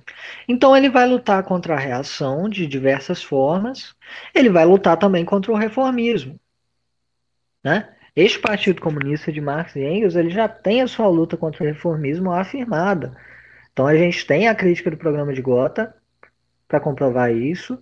A gente tem a crítica do programa do Partido Social Democrata Alemão de Engels, muito mais tarde, para comprovar isso, né? Anos depois, décadas depois, né? Então ele vai ter que superar esses obstáculos para a revolução. O reformismo sempre foi um obstáculo para a revolução, né? Esse partido, então, ele tem que lutar contra todas as formas de estagnação. Porque o reformismo nada mais é que uma forma de estagnação. Né? E ele tem que lutar contra a forma de estagnação máxima, que é exatamente é, e mais, mais sensível, que é a reação de fato, né, a, aquela que compõe o poder com o Estado burguês, né, é, e com o Estado latifundiário burguês, aqui no caso de, de nossas nações oprimidas. É, então, desde o princípio, esse Partido Comunista ele já é um eixo organizativo das lutas, né? De todas as ferramentas ali que a classe trabalhadora vai utilizar para tentar é, submeter o poder reacionário ao poder do povo, né? A questão da hierarquia, ela já é de certa forma bosta, apesar de que é desenvolvida com o leninismo, né? É... E a questão da propaganda, ela já é ali um carro-chefe deste partido, né? A questão de propagar e preparar o caminho para a derrota dos inimigos da revolução, né? Fazendo com que o povo perceba quem são os inimigos do povo. Afinal, o povo já tem plena consciência disso toda vez que sai para trabalhar, mas né, é, a questão de organizar, de fato, essas lutas e combater o espontaneísmo das massas, ela já nasce aí com essa organização. O leninismo também concretiza isso de forma mais é, precisa. É, então, este partido ele vai ter, apesar de todos esses, todos esses aportes que são necessários e que se mantêm, ele vai ter também algo que lhe é prejudicial historicamente e que era necessário historicamente, de fato, né? que é a questão da prática. Né? A sua prática ela ainda não era plenamente desenvolvida. Né? Então, o parlamento ali, onde se desenvolviam parte das lutas né?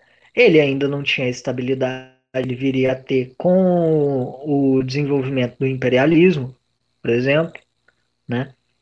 Então, este, este parlamento ele poderia ser utilizado de forma mais, é, mais visível e tal, mas ele ainda não tinha estabilidade nenhuma, então era tudo uma questão de tentar para ver se para ver se colava muitas vezes, né? É, e obviamente não era uma coisa espontânea, mas eles tinham plena consciência de que não poderia parar ali, né? E isso muitas vezes é, essa precariedade do próprio parlamento prejudicava a luta deles, né? É, outras questões também, né? Como o próprio proletariado, em grande parte, as próprias nações europeias ali ainda assim um proletariado incipiente, né? É, pois haviam ali nações que eram muito é, atrasadas ainda, né, em relação às nações avançadas como a Inglaterra, né, é, que elas ainda estavam no processo de própria de, de revolução burguesa, né, é, isso também prejudicava até mesmo a composição dos partidos, né? É, e a própria, a própria profecia que Marx e Engels irão colocar no Manifesto Comunista, profecia entre aspas, né, é, sobre a plena expansão burguesa, ela ainda não havia se concretizado, né, de forma assim total, né, a plena dominação burguesa do mundo. Por que não? Né? Afinal, a burguesia estava assim bem espalhada e os seus é, seus ganhos ali já estavam sendo auferidos ali né, do mercado mercado mundial e tudo mais por algumas nações específicas, mas por que ainda não havia sido plenamente concretizado? Porque isso é a época do imperialismo. A plena e fixa é, forma de dominação burguesa vem com o imperialismo. Né? Então ainda não havia esse dado para direcionar a luta. A luta proletária ela se desenvolve na medida em que se desenvolve a reação também, né? Então as questões elas vão limitar a atuação deste Partido Comunista em, em uma parte considerável, né? Apesar de que todos os ali são gigantescos e devem ser é, exaltados, mas ela vai limitar, né? É, esses esforços.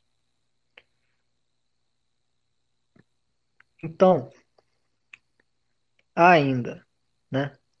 Uma outra limitação que só viria realmente a ser é, completamente superada com a própria Revolução de 1917 na Rússia,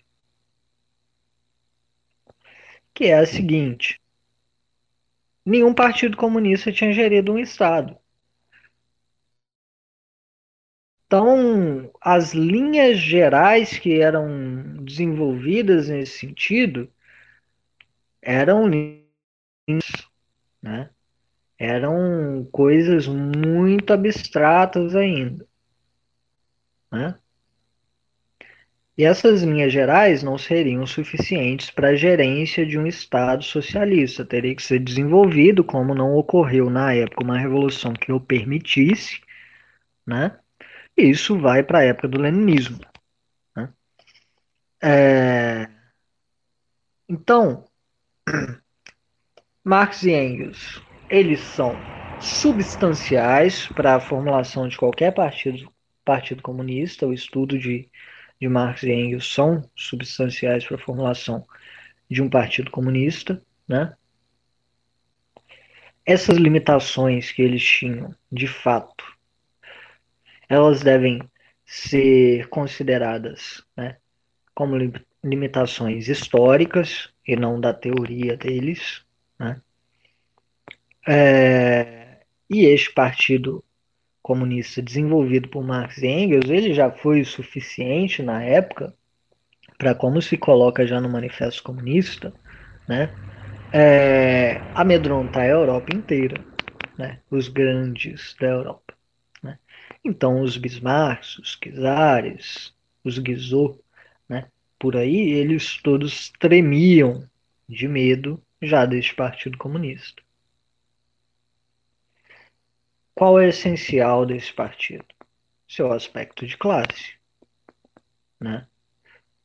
Este essencial do partido vai ser levado a cabo, concretizado muito mais, né? desenvolvido com o leninismo. E aí a gente entra agora no partido de novo tipo leninista. Né? Então, o Partido Leninista ele nasce com este desenvolvimento da luta revolucionária. Né? O Partido Leninista ele nasce entre revolução e contra-revolução. E ele nasce com o desenvolvimento da época mais acabada e mais decrépita do capitalismo, que é o imperialismo. Né? Então, esse partido, com essas transformações que vinham ocorrendo, ele teve que também se transformar. Né? Novas experiências e novas necessidades levaram ele a se transformar. Né? Então, a gente tinha, por um lado, o imperialismo, a gente tinha, por outro lado, o nosso grande renegado da Revolução Kautsky, né? com suas teorias revisionistas do marxismo, né? capitulacionistas, abstratamente pacifistas e tudo mais, né? Que seriam ali representados é, representados essas teses na Rússia pelos economicistas e pelos mencheviques de forma geral, né? É, e este embate é um embate formador do Partido Comunista de novo tipo leninista. Né? A gente nunca pode abandonar o embate contra as concepções utópicas né? É, e revisionistas do marxismo. Né? O utopismo, hoje em dia, ele se afirma muito no revisionismo. Né? É...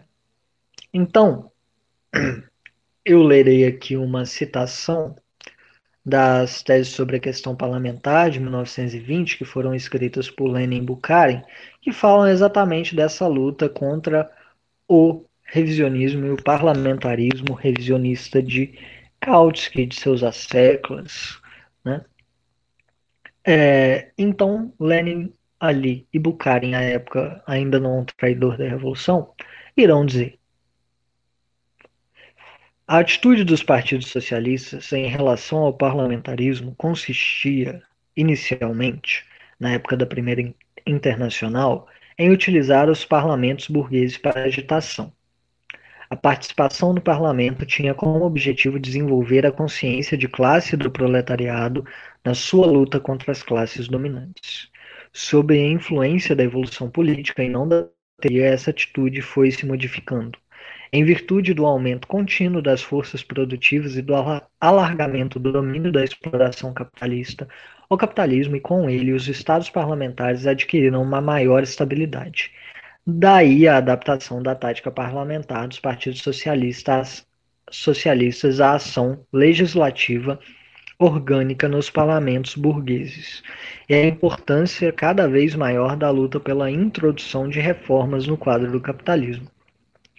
O predomínio do programa mínimo nos partidos socialistas, a transformação do programa máximo numa plataforma destinada às discussões sobre o objetivo final longínquo, foi sobre estas bases que se desenvolveu o arrivismo parlamentar, a corrupção, a traição aberta ou camuflada dos interesses mais elementares da classe operária. A atitude da Terceira Internacional em relação ao parlamentarismo não é determinada por uma nova doutrina, mas pela modificação do papel do próprio parlamento. Na época precedente, o parlamento, enquanto instrumento do capitalismo em vias de desenvolvimento, contribuiu, no certo sentido, para o progresso histórico. Mas nas condições atuais, na época da decadência do imperialismo, o parlamento tornou-se ao mesmo tempo um instrumento de mentira, de fraude, de violência e um moinho exasperante das palavras. Perante as deva devastações, as pilhagens, as violências, os atos de banditismo e as destruições levadas a cabo pelo imperialismo, as reformas parlamentares desprovidas de espírito de continuidade e estabilidade, concebidas sem um plano de conjunto, perderam toda a eficácia prática para as massas trabalhadoras. Então, este partido bolchevique, que é o partido leninista, ele está dizendo basicamente, né? É, o parlamento é desimportante, é secundário, né? A atuação no parlamento tem caráter de mera é, mero auxílio da questão revolucionária quando é necessário. Stalin concretiza isso muito bem, dizendo: duas condições, duas condições são necessárias a uma boa tática social-democrata. A primeira é que não deve estar em contradição com o curso da vida social e a segunda é que deve elevar cada vez mais o espírito revolucionário das massas. Stalin escreve isso em 1906. Né? Stalin é um propositor e um continuador do leninismo. Pois, à mesma época, Lenin estava falando a mesma coisa sobre o boicote da Duma é um fiel seguidor do centralismo democrático. Né? Então, a questão parlamentar só faz sentido na medida em que se comunica com a questão revolucionária. Se não tem comunicação, se não há, se não existem outras lutas sendo desenvolvidas que têm ligação com a questão revolucionária, pô, então o que, que você está fazendo no parlamento, né? Não é daí que nasce a luta. Se a luta está nascendo do parlamento, tem alguma coisa errada com a sua luta. Né? Então, esta é uma elevação do marxismo, feita pelo leninismo, e é uma elevação de algo que o próprio marxismo já dispunha né, dentro ali das condições históricas.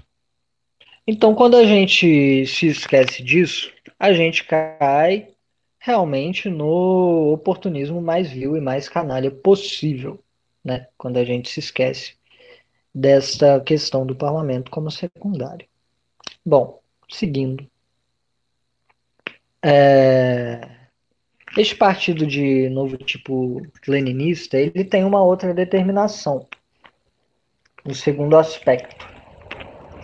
Esse aspecto vai ser definido pelo quê? Pela questão militar. E pela questão militar em toda a sua profundidade. E Lenin e Stalin, primeiro, irão discorrer sobre este partido. Né? Suas contribuições são ambas é, imprescindíveis para a compreensão de como esse partido, é, de novo tipo, se forma dentro da questão militar. De onde nasce a questão militar? Bom, o imperialismo ele não concretizou a sua dominação política apenas nas nações imperialistas. É impossível, afinal, é imperialismo. Né? Ele vai se espalhar feito um câncer por todas as nações do mundo. E como ele se espalha por essas nações? Muito simples. Guerras de agressão de pilhagem, falsas lutas anticoloniais, e aí a gente pode pegar o próprio caso das Filipinas, né, onde por 20 milhões de dólares é, os estadunidenses e os colonizadores espanhóis forjaram uma batalha que de fato já tinha vitória garantida para o lado é, estadunidense, né? Forjaram essa batalha ali apenas para é, justificar né, o domínio estadunidense sobre as Filipinas. Né? Vão ser é, espalhadas, né? vai ser espalhado esse domínio imperialista pelas negociatas entre as próprias nações imperialistas, pela formação de truches, de cartéis, todas as demais formas de controle econômico e político, né? E aí, o que que se forma? As nações deixam de ser coloniais, alguma parte delas, né? É, progressivamente.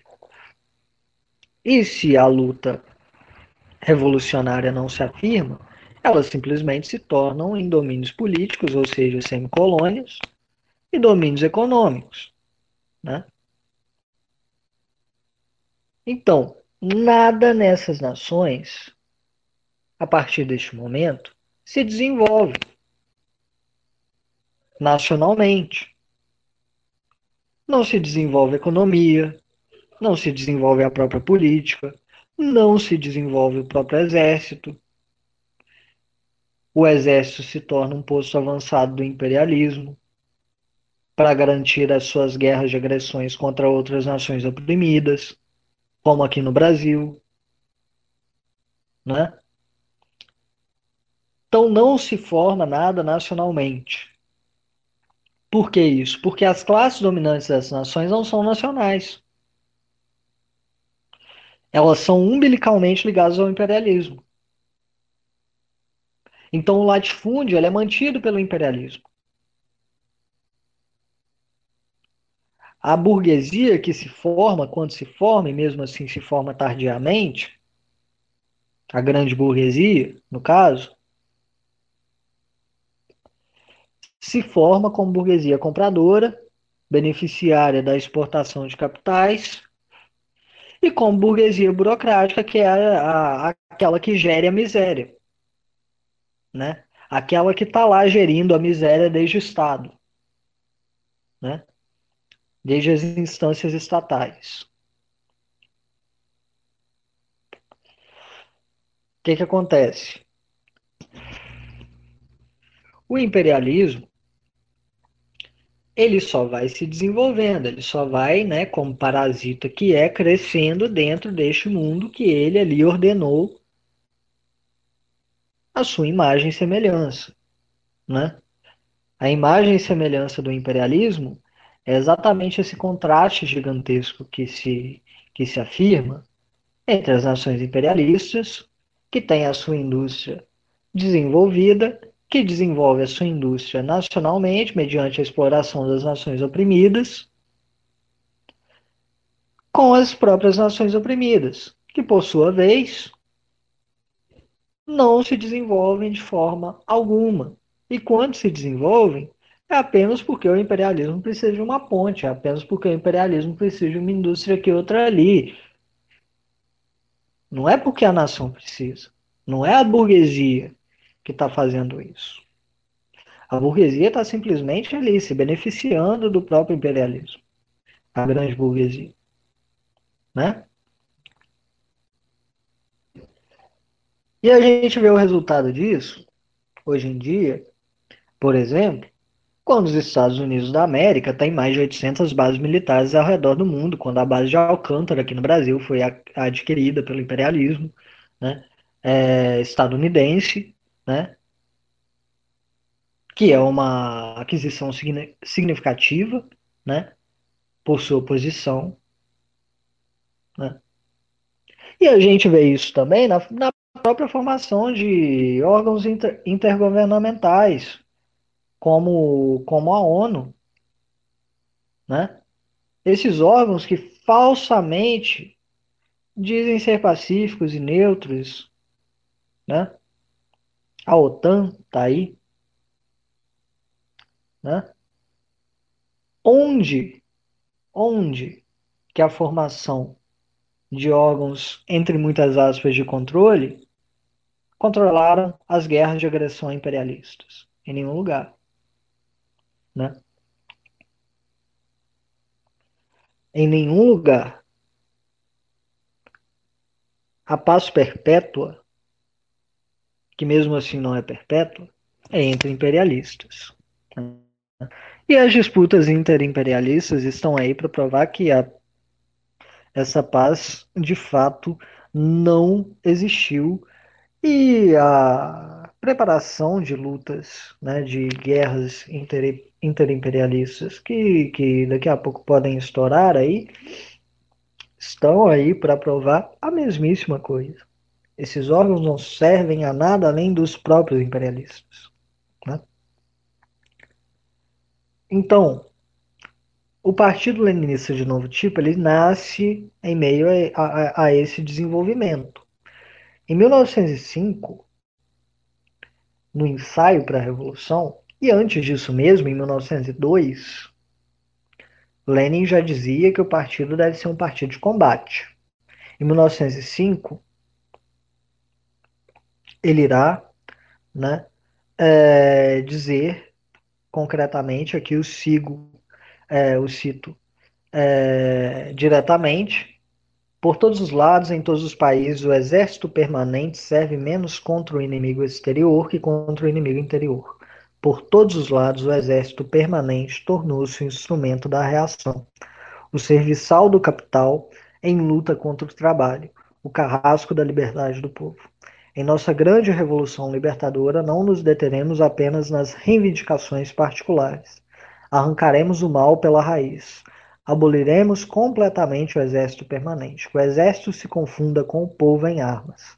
Que os soldados tragam ao povo seus conhecimentos militares. Que a caserna seja substituída pela escola militar livre. Nenhuma força do mundo ousará atentar contra a Rússia livre se a fortaleza de sua liberdade estiver formada pelo povo em armas, que, ser, que terá suprimido a casta militar que terá feito de todos os soldados cidadãos e de todos os cidadãos aptos a portar armas soldados. A experiência da Europa Ocidental mostrou todo o papel ferozmente reacionário dos exércitos permanentes. A ciência militar demonstrou que a organização de uma milícia popular capaz de se elevar à altura das necessidades de uma guerra defensiva, bem como ofensiva, é perfeitamente possível. Deixemos a burguesia hipócrita ou sentimental sonhar com o desarmamento. Enquanto houver no mundo oprimidos e explorados, devemos exigir o armamento geral do povo e não o desarmamento. Somente o armamento do povo assegurará plenamente o futuro da liberdade. Somente ele abaterá definitivamente a reação. Somente com essa reforma que a liberdade, deixando de ser privilégio de um punhado de exploradores, tornar-se-á realmente patrimônio de milhões de trabalhadores. E logo no, antes, no ano seguinte, ele irá dizer também: não são as ações de guerrilha que desorganizam o movimento, mas sim a fraqueza do partido que não sabe tomar em mão essas ações. O que que isso delimita para nós? Primeiro delimita que o partido né, que o povo deve ter a capacidade de se defender. Segundo, delimita que o partido deve ter a capacidade de propor, manter, organizar a linha militar que servirá ao povo. O partido deve superar toda a infiltração de ideologia burguesa pacifista em suas linhas, deve superar o parlamentarismo, deve superar as linhas errôneas dentro do próprio partido, deve, portanto, depurar continuamente dentro de uma disputa que se afirma ferrenhamente e que é uma disputa de duas linhas. Aqueles que se colocam contra a revolução e deve, portanto, desenvolver o centralismo democrático, que é exatamente a liberdade crítica e a unidade de ação, que é exatamente a hierarquização do partido. Né? A disciplina e a centralização da linha. Este próprio centralismo democrático, de fato, surge de uma luta de duas linhas que, inclusive, foi afirmada contra o próprio Trotsky e contra os mencheviques. Né? Bom a gente sempre relembrar que Trotsky foi o mais vacilante de todos os vacilões da história. Né? E este partido deve assegurar que, tanto para os reacionários que compõem com o poder das elites, quanto para os renegados da revolução, os dissimulados, a mais dura crítica, que é a crítica das armas, virá.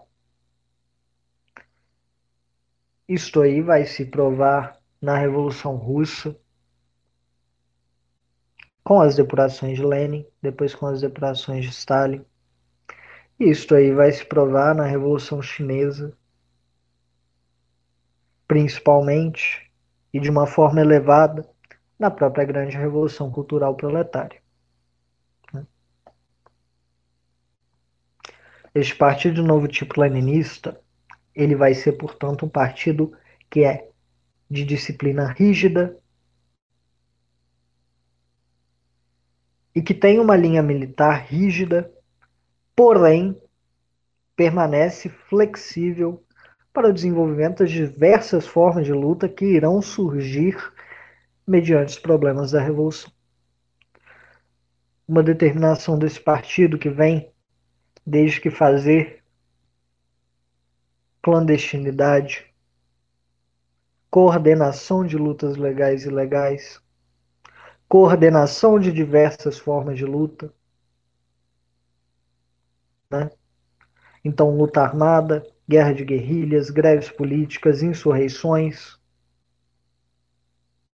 Todas essas lutas eram coordenadas pelo partido, ou havia né, a disputa para que todas elas fossem, até que fossem. E outra coisa é a questão da experiência, é a questão da concretização da linha. O partido não é do nada que ele vira um partido de novo tipo, não é do nada que ele tem capacidade para dirigir militarmente o povo.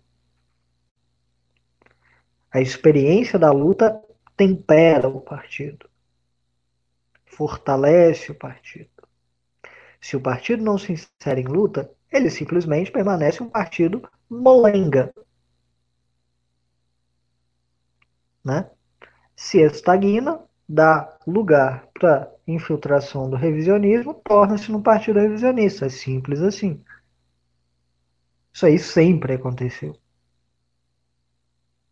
Você não precisa nem, nem ter um desenvolvimento teórico gigantesco para perceber isso. Porque o Partido Comunista aqui no próprio, na nossa própria nação, mediante a sua estagnação, tornou-se um Partido Comunista que é comunista só de nome. Né? O Partido Comunista na União Soviética, mediante a estagnação e o retorno mesmo da prática capitalista, mediante as reformas ali de Khrushchev, estagnou-se, tornou-se um partido plenamente revisionista. Também, obviamente, com a violência cometida contra todos aqueles que se opunham a Khrushchev como houve a violência de Deng Xiaoping contra todos aqueles que se opunham à sua é, concepção revisionista. Né? Famosamente ali uma chacina contra todos aqueles que é, se opuseram ali é, às suas ditas reformas, né, que trouxeram ali o ensejo para a restauração do capitalismo na China. É, bom, esta, esta luta, então, terá de se afirmar a todo momento. Né? A composição de classe do partido também é um problema que deve ser analisado com bastante cuidado. Não devemos nunca deixar que a composição do, de classe do partido se degenere, né? E devemos sempre estar depurando também o partido nesse sentido. Porque a classe dos oligarcas lá na Rússia, ela não ressurge do nada, né? Ela ressurge com a diminuição, diminuição significativa da composição de classe proletária do Partido Comunista da União Soviética. Enfim. Outra determinação do Partido Leninista de novo tipo é a questão do poder. A questão do poder tem caráter central na disputa da revolução contra a contra-revolução. Né? É, o poder ele deve ser tomado da mão dos reacionários. Para se tomar o poder da mão dos reacionários, devemos desenvolver métodos né, é, que, que possam garantir essa tomada de poder. Não adianta falar em construir poder popular sem ter capacidade para construir poder popular. Então, o caráter militar do partido ele toma ali uma centralidade gigantesca desde então, porque, como Lenin dizia, o partido de combate é a forma mais própria, né, dentro da guerra civil, que irá se afirmar sempre que estivermos falando de guerra civil revolucionária, de guerra revolucionária de uma forma geral. Né? Então, a construção do partido militarizado é uma necessidade da revolução, bem como a questão do centralismo democrático irá garantir né, que este partido militarizado possa ser construído. Né? É, e, bem, continuando, como, como, como isso se liga, né, como isso interliga a questão do imperialismo. De forma concreta, o que, que acontece?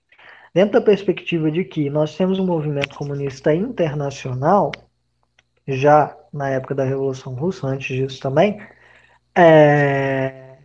nós temos um movimento comunista internacional que é guiado pela Terceira Internacional Leninista. Essas perspectivas que Lenin traz são as únicas que garantem a possibilidade de uma revolução anticolonial, a possibilidade de uma revolução de libertação dos povos oprimidos. Né? E a maior ou menor adesão destas teses, historicamente comprovado, a maior ou menor adesão dessas teses garantiu maiores ou menores vitórias dentro dessas nações. O imperialismo não permite que as lutas se desenvolvam mais de forma desordenada. Não permite que as lutas se desenvolvam de forma particular e plenamente particular. Há de se existir uma centralidade das lutas. O imperialismo não permite, com sua militarização constante, que elas ocor ocorram de forma pacífica. Não permite que os partidos deem centralidade à luta legal. O que ele permite, o que a necessidade afirma, é que um partido comunista deve estar preparado para o combate deve estar preparado para a luta revolucionária. Na China de Mao, a aplicação da linha leninista e o seu desenvolvimento e saltos gigantescos a partir desta linha foi plena. Mao Tse Tung elevou o marxismo-leninismo porque ele compreendeu e aplicou o marxismo-leninismo. Quem disser que não vai ter que me explicar por que, que todas as teses da Internacional Leninista são verificáveis dentro da Revolução Chinesa. Né? Então, se Mao desenvolveu o marxismo-leninismo, é porque ele compreendeu o marxismo-leninismo. E aí, apenas para falar brevemente e de forma mais é, resumida da questão do partido militarizado, como desenvolvido pelo maoísmo, né, nós temos que o partido militarizado, como pensado pelo maoísmo, ele terá uma linha estratégica definida e essa linha será centrada em torno do aspecto militar, né? Por que em torno do aspecto militar? Porque é uma, é uma guerra. É uma guerra. Não existe luta fora da guerra. E a guerra, ela será prolongada. E a guerra, ela será popular. Né? Então, este partido ele terá que construir, e o Léo irá falar sobre isso em maior extensão, é, ele terá de construir os seus três instrumentos. Né? Ele terá de se construir como partido, ele terá de construir a Frente Popular, ele terá de, de construir o Exército Popular, ele terá de ter. É, uma, uma ligação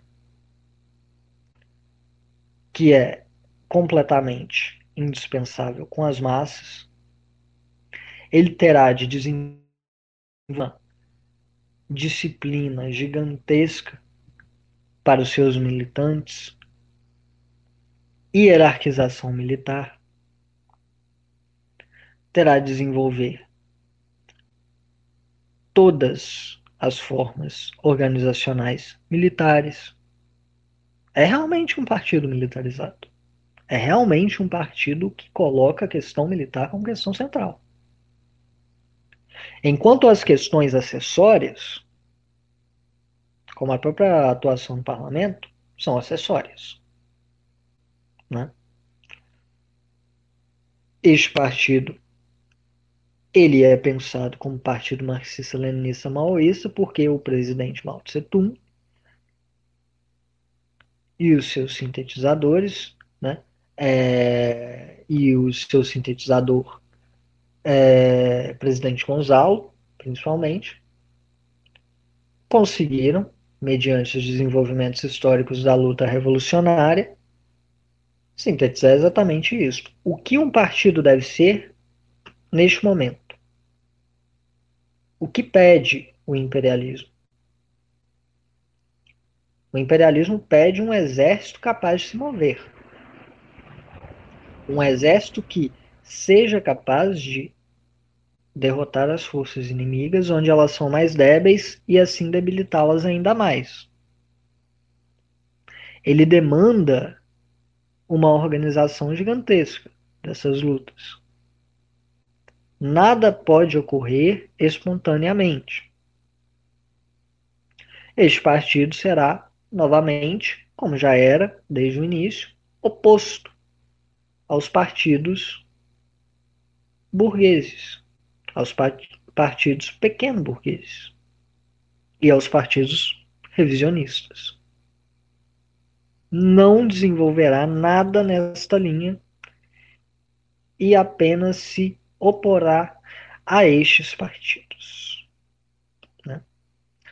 Então, Léo, ele vai falar para a gente mais um pouco sobre isso. Eu não vou me alongar mais e vou deixar que ele concretize a questão do partido militarizado. Se alguém quiser comentar antes dele falar, pode comentar. Se alguém tiver alguma questão, pode perguntar.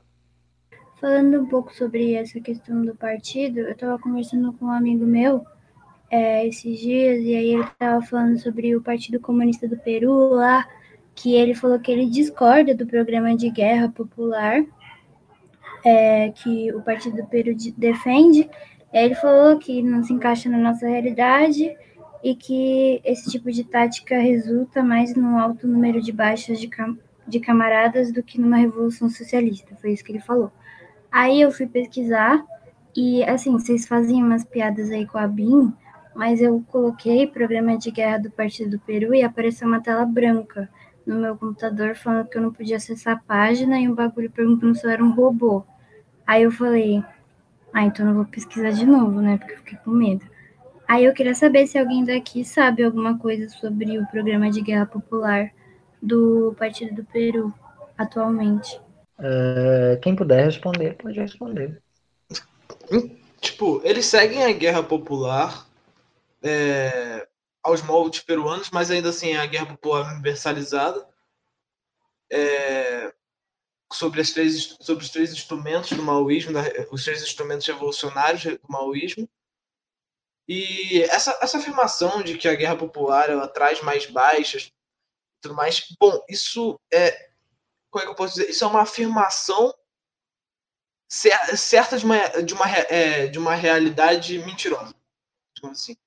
É o seguinte: a guerra popular inevitavelmente trará mais sacrifícios e mais dificuldades, tanto devido ao seu caráter prolongado e organizativo, tanto devido ao seu, cará ao seu caráter de pretensão total ao marxismo. Isso quer dizer que a guerra popular é, a, é o prisma militar, é o prisma da teoria militar a, da, das massas.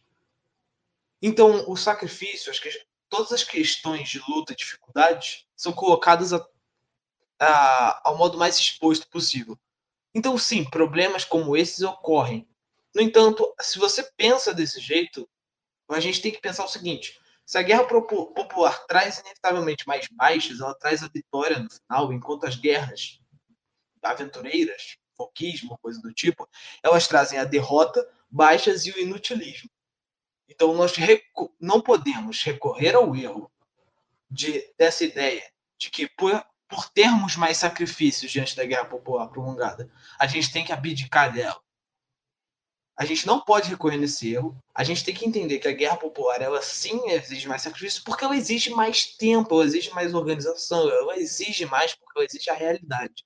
A gente tem que analisar a realidade, investigar o local, estudar o marxismo-leninismo, o maoísmo, e entender todas as concepções, todas as, conce todas as concepções da realidade objetiva. A gente não pode achar que a gente vai juntar um grupo de guerrilheiros de mil pessoas e sair tomar o, tomar o Brasil, tomar o Peru, coisa do tipo.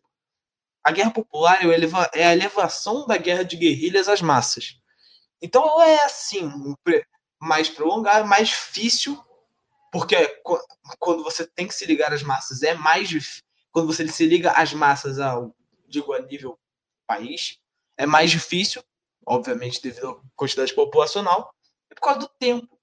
Você não toma um país na segunda-feira. Você não faz isso. Você não faz revolução se aventurando. Você não pega uma casa. O mundo, o mundo não é esse. Não era na época que o Gonzalo falou isso. Não era na época que o Foquinho surgiu. Não era na época que isso falhou. Que, que, essa, que esses aventureiros falharam. E muito menos hoje. A gente não faz isso. A guerra popular é, a, é o prisma militar da organização é o máximo, é, é, é, é o, acho que pode se dizer que é o máximo da teoria militar que o mal conseguiu fa fazer, que é a organização máxima militar da, da, das massas para a vitória da revolução. E essa ideia de que não se encaixa aqui é aquele argumento do dogmatismo, do mecanicismo da guerra popular. E é isso, não tem muito o que dizer. É, uma, é um espantalho claramente colocado, porque, geral, porque eles primeiros falam que esse tipo de que a guerra popular prolongada, a nova democracia, as características do capitalismo burocrático são todos aspectos daquela China específica, sendo que esses aspectos são, são encontrados na Coreia Popular também, onde ocorre sim revolução de nova democracia, o Kim Il-sung fala disso, onde sim ocorre, onde sim tínhamos uma Coreia feudal, um capitalismo burocrático sim, onde a gente também onde também ocorre a guerra popular prolongada lá sim, ocorre to todos os processos revolucionários que o mal fala e que vão ser que, e que vão fazer com que o processo dialético de desenvolvimento do maoísmo aconteça. Esse argumento do mecanicismo ele é mais um espantalho do que uma coisa embasada. Ele é só do tipo, ah, vamos usar isso aqui, vamos, vamos falar o seguinte: maoísmo é dogmático e mecanicista, porque eles pegam ca é, categorias e aspectos da China e aí trazem mecanicamente para cá. Isso é mentira, isso é claramente mentira. Isso, além de tudo, é uma desonestidade intelectual que vai que inclusive faz, é, conta como se fosse um demérito ao presidente Mao, que coloca como se as contribuições dele fossem é, a única realidade dele. Contribuições essas que não foram superadas até hoje. É o salto qualitativo do maoísmo é o máximo que a gente viu até hoje. A gente tem aqui, sintetizado pelo, pelo presidente Gonzalo também, a gente vai ter aqui o salto o marxismo-leninismo maoísmo pensamento Gonzalo, que é o que a gente conseguiu, que é o que a gente conseguiu de máximo até hoje. Então esse argumento ele é, ele é falho, ele é mentiroso, ele é desonesto. Ele é, ele é obviamente antimarxista. Porque ele nega o caráter tanto científico do marxismo, quanto ele nega a realidade do marxismo atual. Ele é geralmente, ele é geralmente usado por pessoas que incorrem na afirmação ridícula e direitista de que a, o pacifi, de que podem haver vias mais pacíficas e que o eleitor, a, o jogo eleitoreiro é essencial. O jogo eleitoreiro é precisa ser usado. São geralmente são, são esse é espantalho, geralmente usado por esse tipo de pessoa. Então, é tipo, não se deve a ter muito tempo a esse tipo de espantalho, porque não tem, não tem nem base digamos assim, refutável. Não temos que perder tempo com isso, apenas afirmar que quem, que quem coloca isso segue uma linha oportunista, direitista e que vai se perder no erro para ser no erro e vai ser derrotado, porque é assim que ele é. A, a prática vai para comprovar. Nós veremos isso em breve. E se eles continu, continuarem correndo nesse erro, eles vão ser derrotados. E não vai demorar muito. Então a gente tem que tomar cuidado sempre com isso e a, a, apenas, apenas afirmar nossa posição, mas assim, não precisamos perder tempo com esse tipo de espantalho, porque não, não é condizente, né? E assim, sempre eu gosto também de citar o presidente Mal. Ele sempre o presidente Mal sempre fala que para amigos, esse tipo de coisa, é necessário usar o método da, com as massas, é necessário usar o método da persuasão e do ensinamento. Então, quanto mais a gente puder persuadir, comprovar com nossa prática, comprovar com comprovar cientificamente, comprovar a nossa colocação, mais a gente vai evoluir nesse sentido. Então, quando a gente vê esse tipo de coisa, é interessante a gente comprovar isso, não perder tanto nosso tempo, porque não tem tanta base para a gente ter refutação científica, mas assim, comprovar claramente o nosso ponto. Então é importante isso, e essa questão é bem corriqueira e ultimamente ela tem sido colocada cada vez mais. É, vou fazer um comentário breve aqui, rapidinho, é, sobre essa questão de resultar em mais baixas do que, do que vitórias e tudo mais. Bom, vamos lá. É, informação atualizada aqui sobre a guerra popular prolongada nas Filipinas, né? É, dizem que 289 tropas de Duterte fascistas apoiadas pelo imperialismo foram mortas em combate com o novo exército popular das Filipinas. Enquanto este exército popular das Filipinas perdeu 146 soldados. Tropas não são soldados, né? Tropas são tropas. Eu não sei quais são os números exatos das tropas nas Filipinas, mas no geral, né, é, são entre 60 e 250 militares. Né? Então, assim, não me parece que as baixas são maiores para o novo Exército Popular. Né? Não me parece de forma alguma. As forças militares do inimigo elas são muito mais fortes ao início da luta. E com as baixas, com as derrotas revolucionárias, por exemplo, com a prisão de dirigentes ou com outras formas de derrota, porque é, a prisão de dirigentes, principalmente, é uma tática que é adotada pelos reacionários para desorganizar o partido, né, para desorganizar a luta. Obviamente, essas perdas podem ser ali contabilizadas em maior número. Mas na progressão da guerra popular, essas baixas tendem a decair e decair muito rapidamente. Falar que é, ah, esta, a guerra popular prolongada não é viável por causa das baixas e é, frente a outras formas de revolução socialista, que outras formas? Quais estão sendo desenvolvidas? Qual partido comunista que não seja um partido comunista marxista-leninista maoísta e que não esteja desenvolvendo uma guerra popular está desenvolvendo alguma revolução socialista no mundo? Qual o ponto de comparação? Não existe. Não existe, literalmente não existe. Né? Não existem revoluções socialistas ocorrendo fora do marxismo-leninismo-maoísmo. Onde o marxismo-leninismo-maoísmo foi abandonado, como na China, por exemplo, a, a revolução está sendo derrotada. E a restauração capitalista está sendo é, concretizada. Então, assim, não tem ponto de comparação. Você pode ter um ponto de comparação teórico. Ah, teoria de, sei lá, Pegarei como exemplo porque é o partido que a gente tem aqui na nossa querida nação. Teoria do PCB. Ah, vamos fazer uma revolução de insurreição socialista. Ok. Como? Tem a resposta para isso? Qual a resposta? Aí, se não tem a resposta no Congresso, eu até entendo. Pode ser que, né, isso não é um negócio de ficar discutindo em documento que vai ficar na internet, beleza. Mas aí a gente olha na prática. Tem alguma coisa sendo desenvolvida? Revolucionariamente? porque eu não sei, mas assim, evolução solidária não me parece lá um negócio muito, né?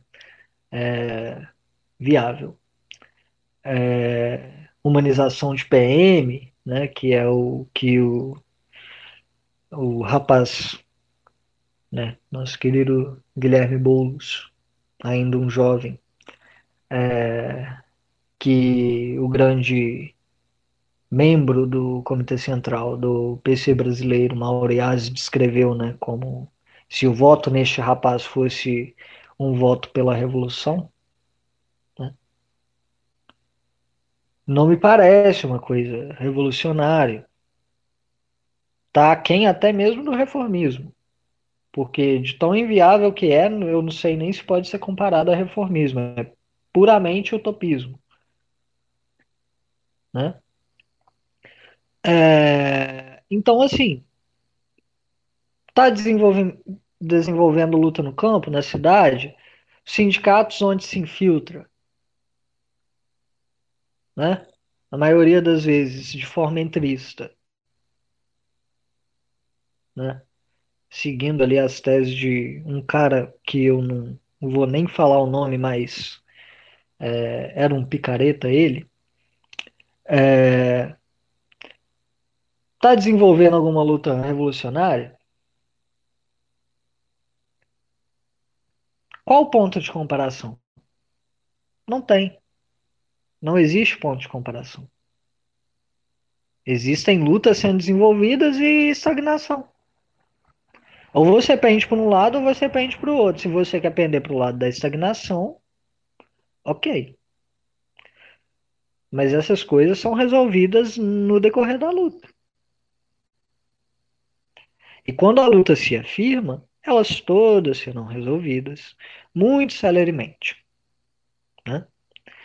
E aos oportunistas será reservado, obviamente, um destino àqueles que, por é, inserção dentro da, é, de partidos oportunistas, né, foram levados a defender essas teses, será resolvido de outra forma, obviamente.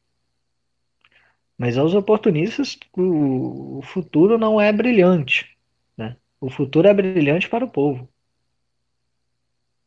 Nem para os oportunistas, nem para os reacionários ele é muito brilhante. Enfim, só para só comentar mesmo. Ah, se tinha mais alguma coisa a ser dita aí antes do Léo falar, podem falar. Bom, como não tem nada, e assim, minha fala vai ser bem breve. Eu acho que o Marconi ele deu uma falou de maneira bem completa sobre o partido militarizado. Hoje já fala de uma coisa bem completa mesmo. Falou muita coisa importante. Então, assim, eu acho que eu só vou dar, fechar mesmo essa questão. É... E assim, eu acho que é válido lembrar que, apesar dos sacrifícios da, da Revolução, a, a guerra popular prolongada ela é pensada para que se tenha, no caso assim, é, vamos supor assim, para que se tenha mais, cresça em número, porque a, fora disso, a guerra no caso é mais fadada a ter bem mais número de mortes, de sacrifícios, de baixas, porque é uma guerra imediata, urgente, não tem um preparo, um planejamento nem físico, nem organizacional. Enfim, é, eu acredito que, falando hoje do que eu vi, o que o Marconi falou sobre o exército brasileiro, sobre como ele é tomado pelo imperialismo, é, eu acredito assim, que é importante lembrar que a gente deve ler um pouco mais sobre o exército brasileiro, e já tive também opiniões muito. Eu já tive.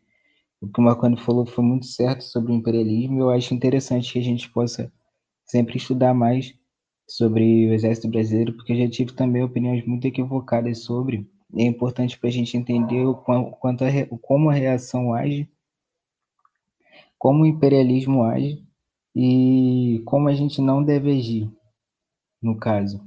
Eu acho interessante a gente pensar isso. E assim, é, eu queria dizer que a guerra popular prolongada é um dos é uma das estratégias mais geniais, é a mais genial que eu já vi sobre a guerra revolucionária. A sintetização do presidente Mao e a concretização do presidente Gonzalo é, foram perfeitas. Eu acho que a guerra popular, popular prolongada é o caminho para a Revolução Brasileira mesmo. É o caminho que a gente deve percorrer, é o caminho que vai levar mais extensões de terras e de apoio às massas mesmo. Porque, como já foi dito e repetido várias vezes aqui na reunião, não se existe uma guerra revolucionária sem apoio das massas.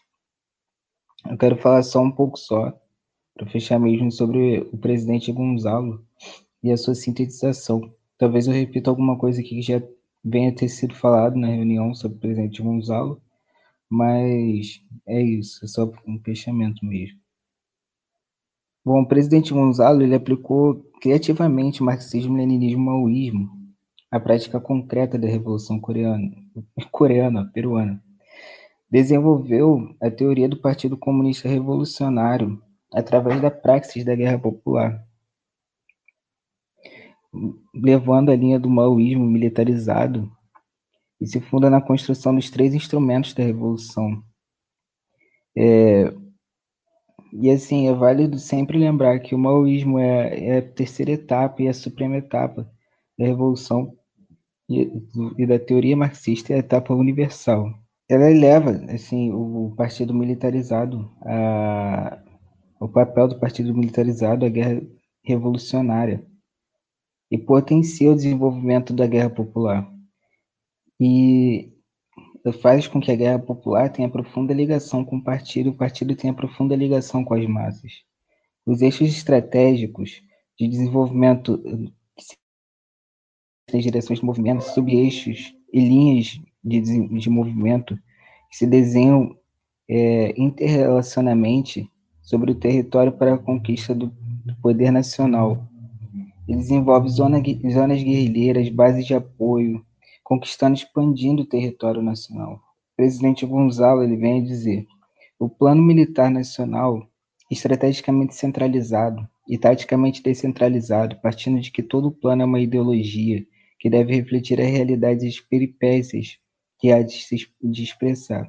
Tomando Stalin, liga a estratégia com tática, estabelece os planos estratégicos operativos que em concreto são de como a estratégia se vincula com as operações táticas e assim, cada comitê tem que elaborar planos estratégicos operativos. Dentro do plano estratégico geral, especificamente dentro do plano estratégico operativo comum a todo partido.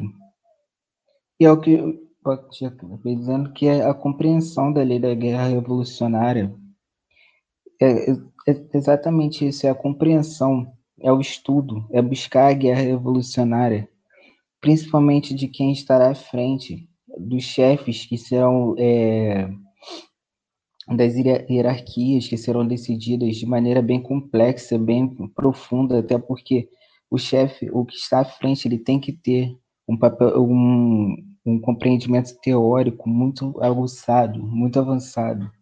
Então, assim, é, mais uma coisa aqui que eu vi aqui, que eu peguei de um, de um texto muito interessante. Para a elaboração dos planos, que é também a fala do presidente Gonzalo. Para a elaboração dos planos, sempre temos em conta os seguintes alinhamentos gerais: a luta de classes internacional entre revolução e contra-revolução, a ideologia, o movimento comunista internacional, o MRI, a luta de classes do país, a Contra-Revolução, a Conjuntura Política, a Guerra Contra-Subversiva, o Desenvolvimento da Guerra Popular, Balanço, Leis e Lições, Necessidade de Investigar, a Guerra Popular e a Construção, a Guerra Popular e as Massas, a Luta de Duas Linhas, Programação e Cronograma, Atitude e Consignas, ser superiores às dificuldades e conquistar vitórias mais altas. É basicamente isso que se resume a guerra popular.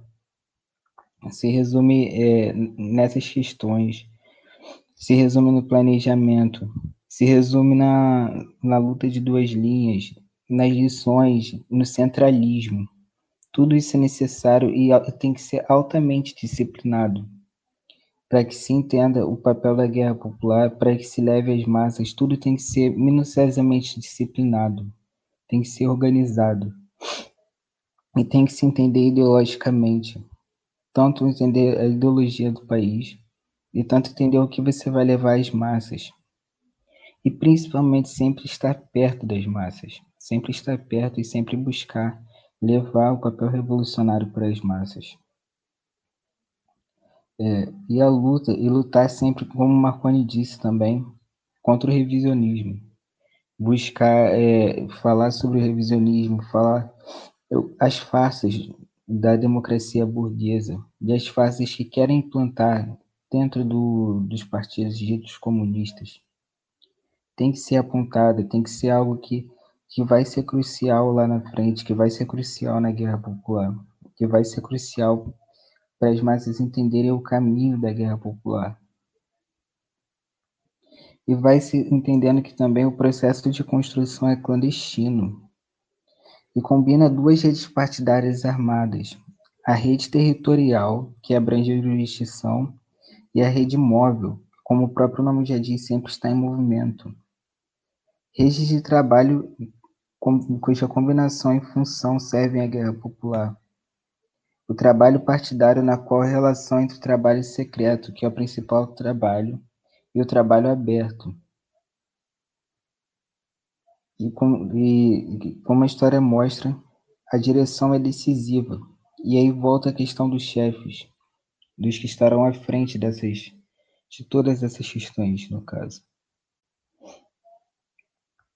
A guerra popular, ela deve se vai chegar naquele momento em que se tornará necessário e renegará o pacifismo. Esse pacifismo que, como Pedro disse também nas mensagens, que amansa as massas, que, que, que serve justamente para as massas eh, levarem uma política liberal à frente, levarem a política da democracia burguesa, entender que, que através do voto apenas, que através da, é como se desse as costas para levar chicote. O pacifismo é basicamente isso.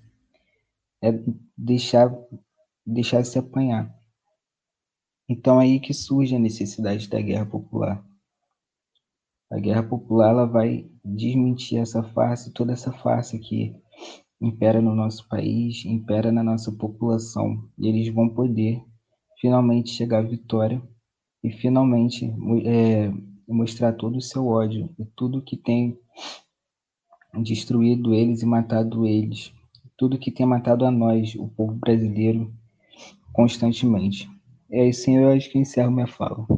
A minha fala é um pouquinho grande, mas é só para complementar a ideia de, marxi de marxismo-leninismo maoísmo. Eu que só queria. Na verdade, a minha fala vai ser breve. É, eu só queria falar que, tipo, de todos os países marxismo-leninismo falados, acho que é interessante fazer uma defesa das concepções do maoísmo existentes na própria Coreia Popular e do que a gente pode aproveitar de lá, até do, do Jus. Aí acho importante algumas coisas.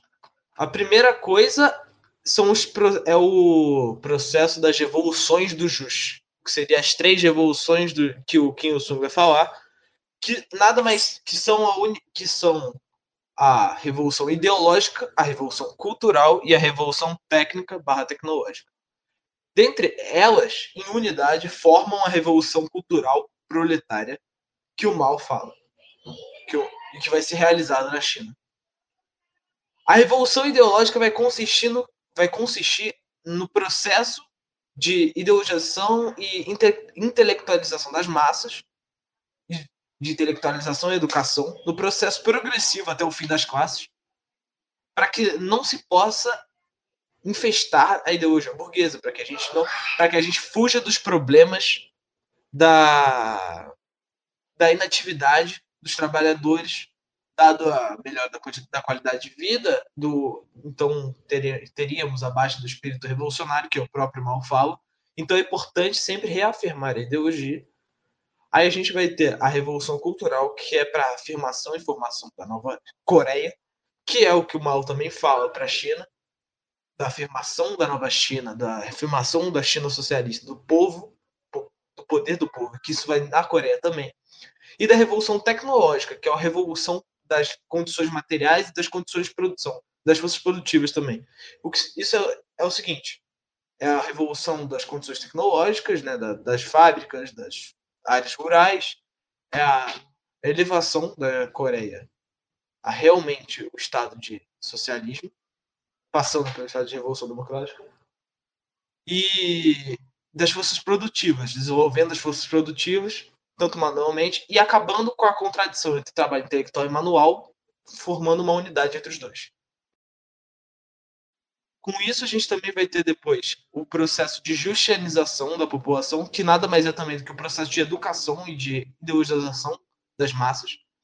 Isso é levado ao nível dos trabalhadores, porque, na, porque o mal também vai falar que é necessário levar toda levar a ideologia às massas e quando as massas sentirem, quando as massas forem realmente revolucionárias e entrarem em unidade com o partido e com o exército, aí teremos assim a nação socialista. E com isso é importante dizer que o Justo faz com, com louvor, porque ele gera a unidade entre a unidade do povo. E ele e ele também isso só é possível através de uma condição também que o Mal vai falar, que é a revolução democrática, a revolução de nova democracia, que o Justo vai que a Coreia vai passar logo após a guerra anti-japonesa, onde os patrióticos junto aos comunistas, junto às três armas, do, às três armas da revolução, vão juntar e transformar a Coreia numa república popular, onde eles vão formar um governo popular e depois eles vão fazer, eles vão avançar para o socialismo. Isso um governo popular democrático para depois o socialismo.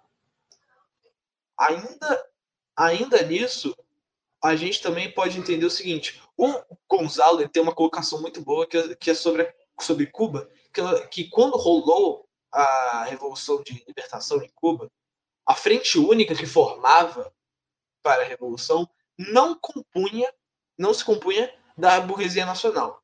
Significa que a frente única era falha.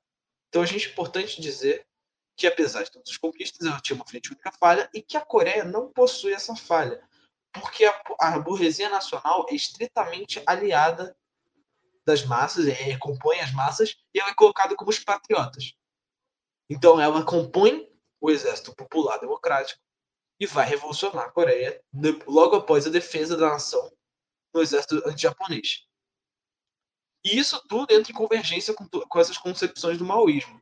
Então é importante colocar que, que podemos ter vários erros, a gente pode ver que a gente tem várias convergências do Just com o maoísmo, e que cada vez mais a afirmação de que o Just é revisionista, de que o Just não é socialista, não é marxista, não, porque não afirma, não é verdade. O socialismo justo ele é, a prática vai, a prática tem comprovado, comprovou e tem comprovado todas essas, todas essas colocações.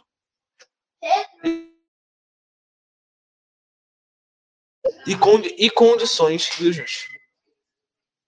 É, e essa é minha fala.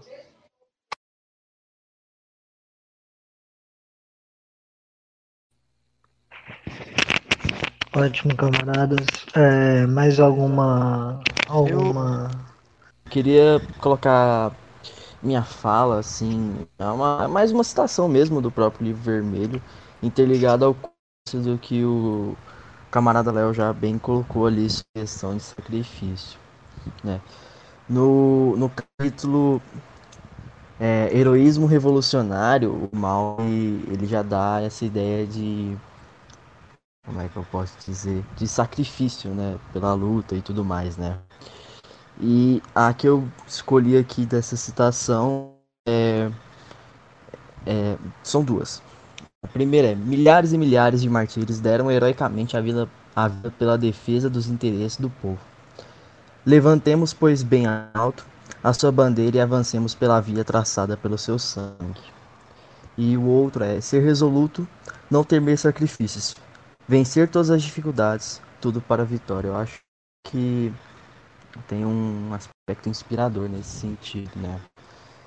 E acho que é basicamente isso que eu queria colocar essas duas citações. Então, galera, a gente é, discutiu hoje o marxismo, leninismo, maoísmo enquanto linha. A gente discutiu aspectos importantíssimos dessa linha, né, os aspectos essenciais. A gente discutiu também sobre o Partido Comunista e a sua concepção marxista-leninista maoísta.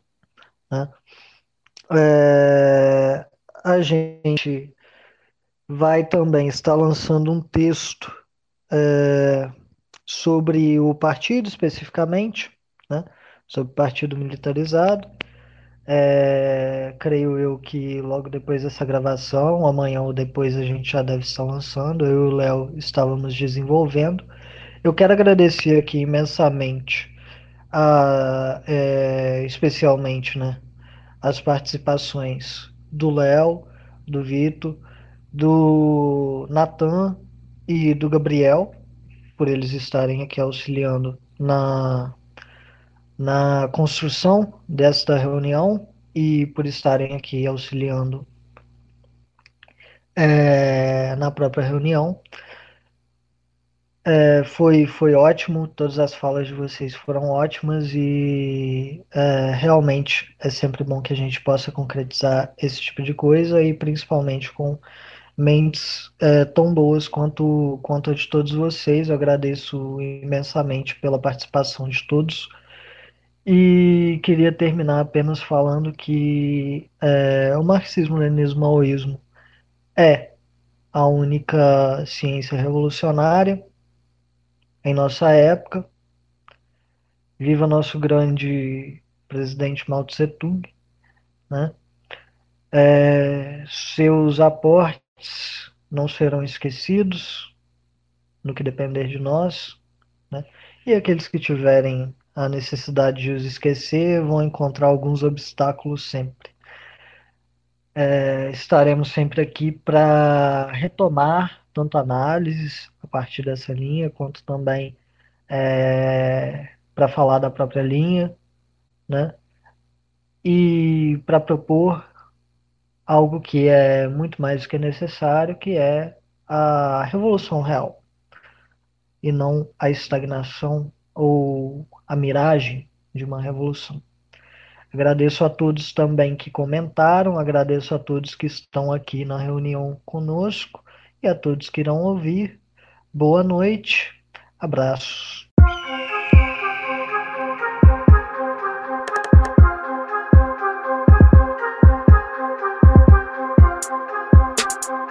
Obrigado pela audiência e nós, do Grupo de Estudos ao Povo Brasileiro, esperamos você em um próximo episódio. Então me diz qual o seu valor na terra que tudo é precificado. Mercantilizar o nosso corpo, aprisionar a nossa mente enquanto explora a nossa força de trabalho. Da miséria ao misério salário.